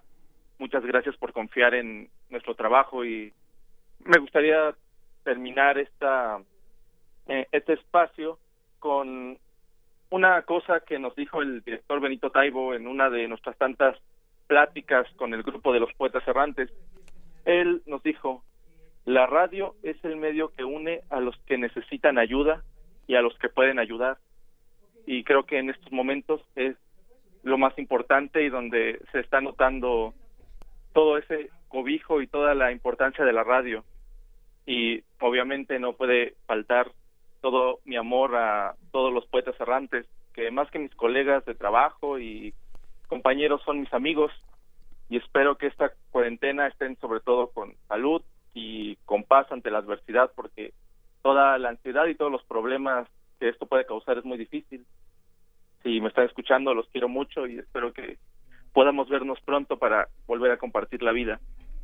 Claro, eso esperamos todas y todos, Pablo, esperar, eh, volver a abrazarnos, volver a sentirnos y bueno, pues agradecemos este saludo, este reconocimiento y que nosotros también pues a quienes hacen posible la radio no solamente este Radio UNAM, decirte que, bueno, ustedes como estudiantes del Servicio Social pues forman parte de la comunidad universitaria y esta es la radio precisamente universitaria que da espacios, la casa de todas y todos ustedes y también agradecemos pues que nos compartan estas creaciones como la del día de hoy. Pablo, pues un abrazo para ti, muy fuerte también desde acá y esperamos que pronto nos abracemos y nos escuchemos nuevamente. Gracias, Chiqui. Un abrazo de vuelta y saludo a todos. Gracias. Hasta luego, Pablo Martín. Continuamos. Relatamos al mundo. Relatamos al mundo. Colaboradores RU. Literatura. Dos de la tarde con 41 minutos y ya estamos en esta sección ahora cada 15 días y bueno, tenemos la suerte de que hoy toca en a la orilla de la tarde con Alejandro Toledo. ¿Qué tal Alejandro? Muy buenas tardes. ¿Cómo estás? Buenas tardes. Bien, muchas gracias. ¿Tú qué tal? Aquí hoy nos vas a hablar de una, una colección muy interesante, muy atractiva. Cuéntanos. Sí, es, son dos tomos de un total de casi mil, de más de 1.600 páginas de diálogos con Elena Garro, que reúne sobre todo material hemerográfico desde los años 30 o 40 por ahí es, es, como empieza la, esta selección, esta recopilación hasta eh, incluye la noticia de, la muerte de Elena Garro y materiales este, posteriores, este, revaloraciones, eh, miradas críticas a, torno a, Elena Garro. ¿no? El, primer tomo eh, abarca, es un antes y después del 68, porque eh, eh, un punto central en la biografía de Elena Garro es lo, sucedido en ese en ese momento que es un pasaje no no muy bien entendido no muy bien comprendido por por lo, oscuro de de las cosas que ahí se dieron y de cómo el gobierno eh, manipuló tanto a la prensa como a una serie de de personajes para, este, por ejemplo, inculpar a un grupo de políticos y ahí incluida como especie de asesora Elena Garro como instigadores del movimiento estudiantil, que es una es un claro invento gubernamental. Díaz Ordaz no aceptaba que que hubiera que los estudiantes pudieran rebelarse en su contra o criticarlo, entonces inventaba este complots de todo tipo y en uno de ellos, que fue muy difundido por la prensa del momento después del, del 2 de octubre, eh, Sócrates Amado Campos Lemos, un líder estudiantil al parecer pagado por el, por el gobierno, eh, señaló a, a un político Carlos Madrazo y a Elena Garro, lo que ocasionó hay una eh, pues una gran crisis en ella y en su hija Elena Paz, ¿no? Según nos cuenta el libro, según vemos Aquí se reproducen las notas que acusaban las, las declaraciones en el campo militar de Sócrates Campos Lemus y, donde acusaba directamente a Elena Garro y vienen las entrevistas que dio en ese momento ella para para defenderse, ¿no?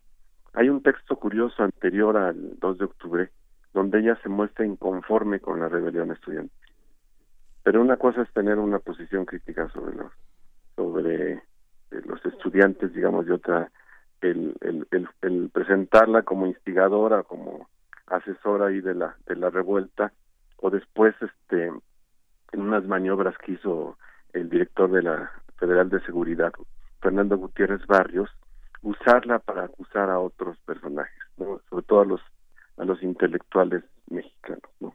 Entonces es, es muy interesante el tomo uno porque viene todo este material hemerográfico relacionado con el asunto, vienen fotografías, incluso ella y su hija se pintan el cabello de, negro para escapar en, en algún momento, este, como disfrazadas de inditas decían ellas, viene eh, como eh, fotografías, digamos, de las páginas de los de los periódicos como La Prensa o como el Excelsior, donde aparecen fotografiados los supuestos este, eh, instigadores de los estudiantes eran Madrazo, eh, Humberto Romero y Braulio Maldonado con una foto donde aparecía Elena Garro. Entonces esto, pues este, para ella fue una fue un, fue un momento muy muy grave. Eh, eh, Gutiérrez Barrios incluso las tuvo a ella y a su hija como secuestradas en el hotel Casablanca y desde ahí se generó una carta de Elena Paz a su padre donde reiteraba esas acusaciones a los intelectuales mexicanos por confundir a los a los jóvenes y, llevarlos a la a la rebelión y a un supuesto golpe de estado etcétera esto hace que, ella se se aísle se separe ya, ya que la libera Gutiérrez Barrios se va del país este, primero a España me parece a Asturias y después a París.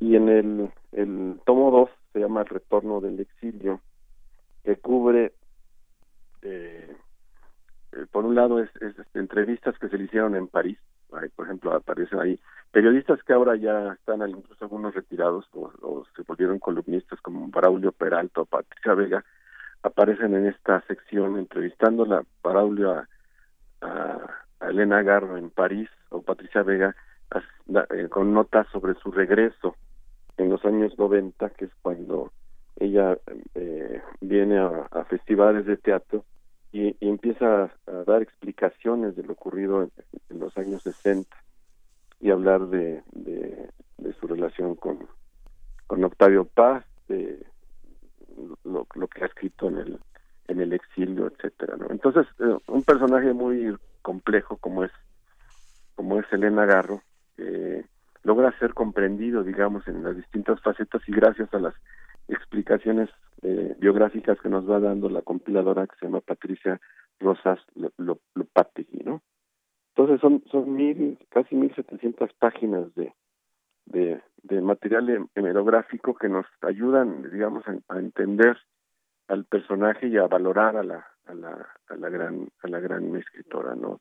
Entenderla en estas en estos como claroscuros, ¿no? Pero lo que pasa es que aquí por el material que, que viene queda claro que fue una, una maquinación gubernamental. En esos tiempos el periódico, el, gobierno controlaba los periódicos, controlaba la prensa y desde allí inventaba conspiraciones y conspiradores, ¿no? Y en ese momento le tocó a Elena, a Elena Garro ser, ser parte de una maquinación gubernamental, ¿no? Que le, que le dolió mucho y que la llevó a, a ser muy miedosa, muy, muy temerosa hay una anécdota ahí que cuenta un periodista de cuando, en el 90, cuando Elena Garro regresa a México, de pronto él le grita, Elena Garro, y, y, ella piensa que le está llamando un policía y que se la van a llevar a la cárcel, porque tenía como, como un miedo de la, de la autoridad por esa experiencia que tuvo, ¿no? Y por otro lado, muchos intelectuales creyeron que esas acusaciones eran ciertas, cuando eran, claramente ellas estaban este, como expuestas, digamos, al poder, incluso estaban habían sido secuestradas en, por Gutiérrez Barrios y fueron utilizadas para atacar entre otros al mismo Octavio Paz que, que, dejó la embajada de la India como respuesta a los sucesos del, del 2 de octubre, ¿no? Entonces, en, en dos tomos editados por Geriza tenemos esta esta historia completa, digamos, de, de cómo la, la, la prensa ha, ha entendido al personaje de Elena Garro y, este, nos asomamos a textos que son como fundamentales para entender momentos críticos en su biografía y luego explicaciones que ella fue dando sobre lo sobre lo sucedido entonces, ¿no? Qué interesante. Sí, esta, además esta esta colección de dos tomos que fue presentada, ¿no? Este, en esta edición de la Feria Internacional del Libro del Palacio de Minería. Y bueno, que siempre todo lo que en torno a Elena Garro se diga, se, se, se muestre, siempre provoca algo, siempre provoca algo más de la visión de esta mujer que además transitó por un siglo tan con periodos históricos como fue el siglo XX, ¿no? Que yo creo que Elena Garro es un, una representación muy interesante de todo lo que implica y refleja este siglo XX en nuestro país. Sí, el, libro empieza en los años 30, 40, con una anécdota que yo ya he contado aquí de cuando eran vecinos Octavio Paz y Elena Garro, de, de una pareja, los la familia Peláez Farel, que él se vuelve escritor después en, en, el 43 y empieza a publicar textos fantásticos como Francisco Tario. Y en la casa de atrás vivían precisamente Octavio Paz y, Elena Garro, ¿no? Y es una vecindad curiosa que generó por ahí algunas grabaciones que tiene la, la Fonoteca Nacional, en donde Elena Garro recita un poema. ¿no? Bueno, empieza con esta, este, estos pasajes literarios, entrevistas a ella sobre los recuerdos del porvenir. Tiene esa, ese momento crítico en el 68, al ser relacionada con, con y supuestamente como instigadora de los estudiantes, y después el exilio y el, el regreso a México, la vida en Cuernavaca los gatos que son que fueron su, su pasión entonces son demasiadas páginas pero eh, creo que no es un libro que no tiene desperdicio porque vas viendo vas sintiendo tú cómo cómo fue el paso del tiempo y cómo la prensa fue tratando y a veces incluso maltratando a la a la escritora no Claro, no, pues qué interesante. Muchísimas gracias, Alejandro, por habernos traído este detalle de diálogos con Elena Garro de Patricia Rosas Lopategui. Bueno, pues ahí está esta invitación. Ya Alejandro nos introdujo eh, de una manera muy interesante. Muchísimas gracias, Alejandro, y bueno, pues dentro de 15 días te volveremos a escuchar. Sí, en 15 días me seguiré yo quedando en casa. Sí, por favor, quédate en casa. Siguen las instrucciones porque queremos tener a Alejandro Toledo por mucho tiempo. Que estés muy bien, gracias. Hasta luego. Ahora vamos a la sección de cultura. Cultura RU.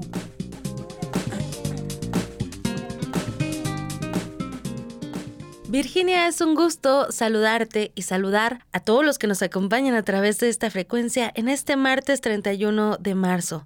Esta tarde nos acompaña en la línea el doctor Luis Fernando Lara. Él es lingüista, investigador, profesor en el Centro de Estudios Lingüísticos y Literarios del Colegio de México y también coordinador del el Diccionario del Español de México. Doctor Luis Fernando Lara, bienvenido a este espacio. Me gustaría que compartiera al auditorio, aprovechando que hoy nos acompaña, cómo surge este proyecto la segunda edición en línea del Diccionario del Español de México. La idea eh, salió de Antonio Carrillo Flores, que en aquella época, estoy hablando de 1973, era director del Fondo de Cultura Económica. Eh, Carrillo Flores, que tenía amplia experiencia internacional, pensaba que no era eh, adecuado o correcto que un país tan importante como México, no solamente en cuanto a población, sino en cuanto a su herencia cultural, no contara con un diccionario propio que reflejara esa herencia cultural y que tuviera que estar esperando a, los diferentes eh, diccionarios de la Academia Española.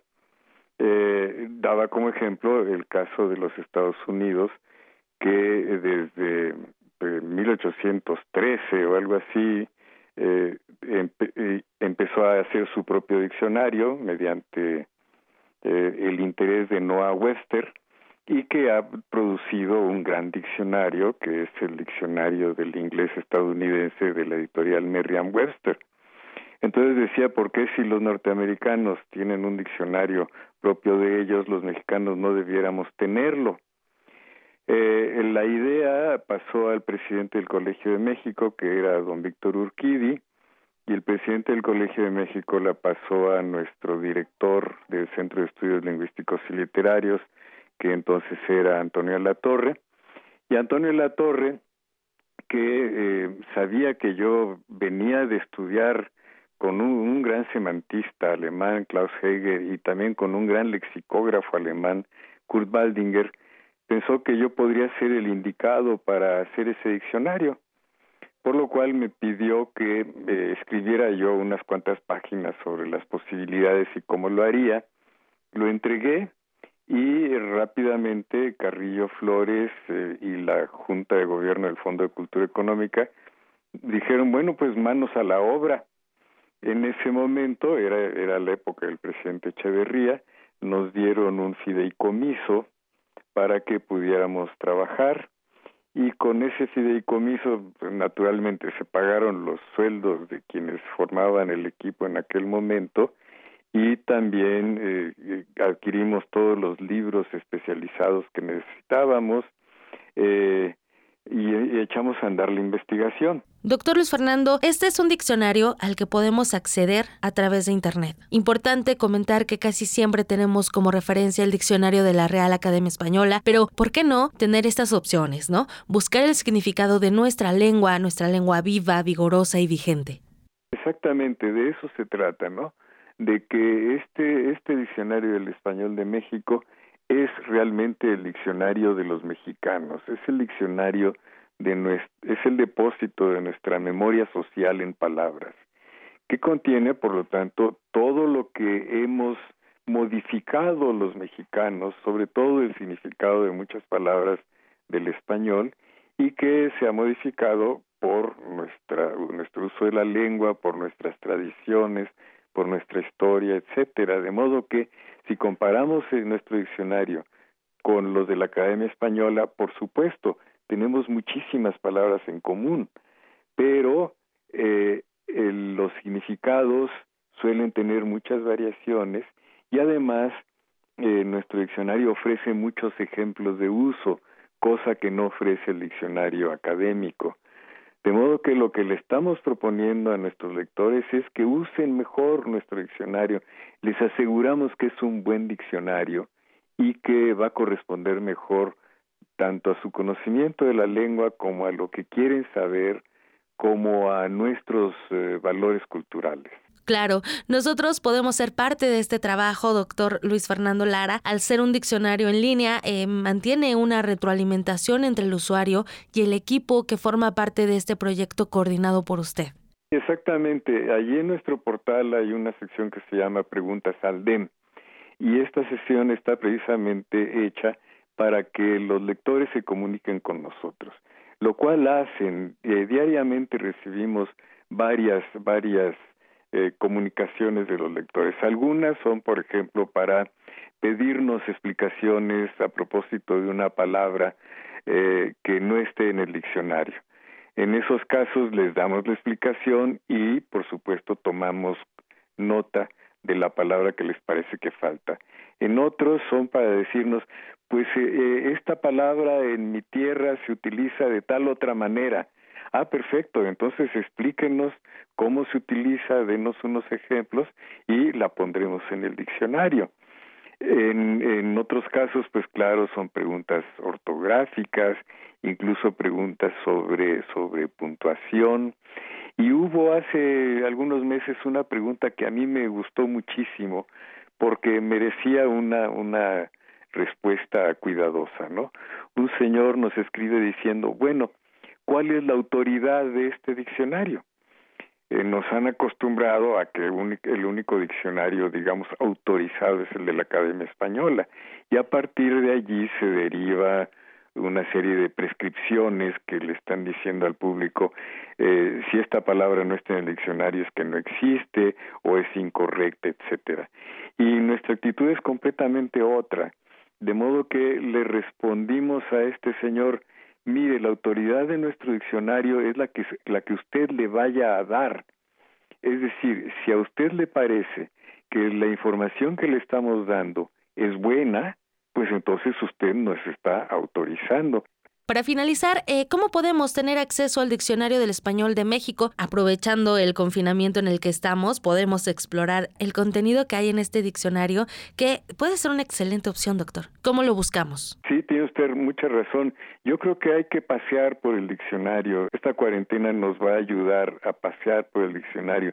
Eh, se pueden entretener muy bien e incluso se pueden divertir mucho. Para entrar a la versión digital, la dirección es la siguiente https dos puntos dos diagonales dem es decir eh, las iniciales del diccionario del español de México dem punto colmex de Colegio de México punto mx y espero que les guste y si no les gusta también déjenoslo saber y trataremos de hacer las cosas mejor. Agradezco que haya tomado la llamada, doctor Luis Fernando Lara. Gracias por compartirnos esta información del Diccionario del Español de México. Contrario a usted y a su auditorio, eh, muchas gracias. Muchísimas gracias. Él fue el doctor Luis Fernando Lara, lingüista, investigador y coordinador del Diccionario del Español de México. Vicky, eh, pues con esto finalizamos prácticamente el programa. Deseo que tengan una excelente tarde.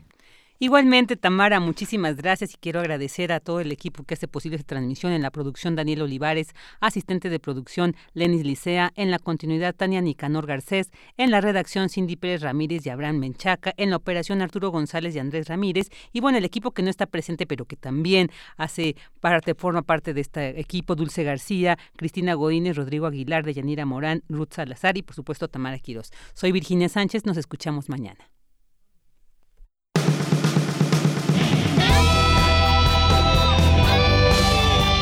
Prisma RU. Relatamos al mundo.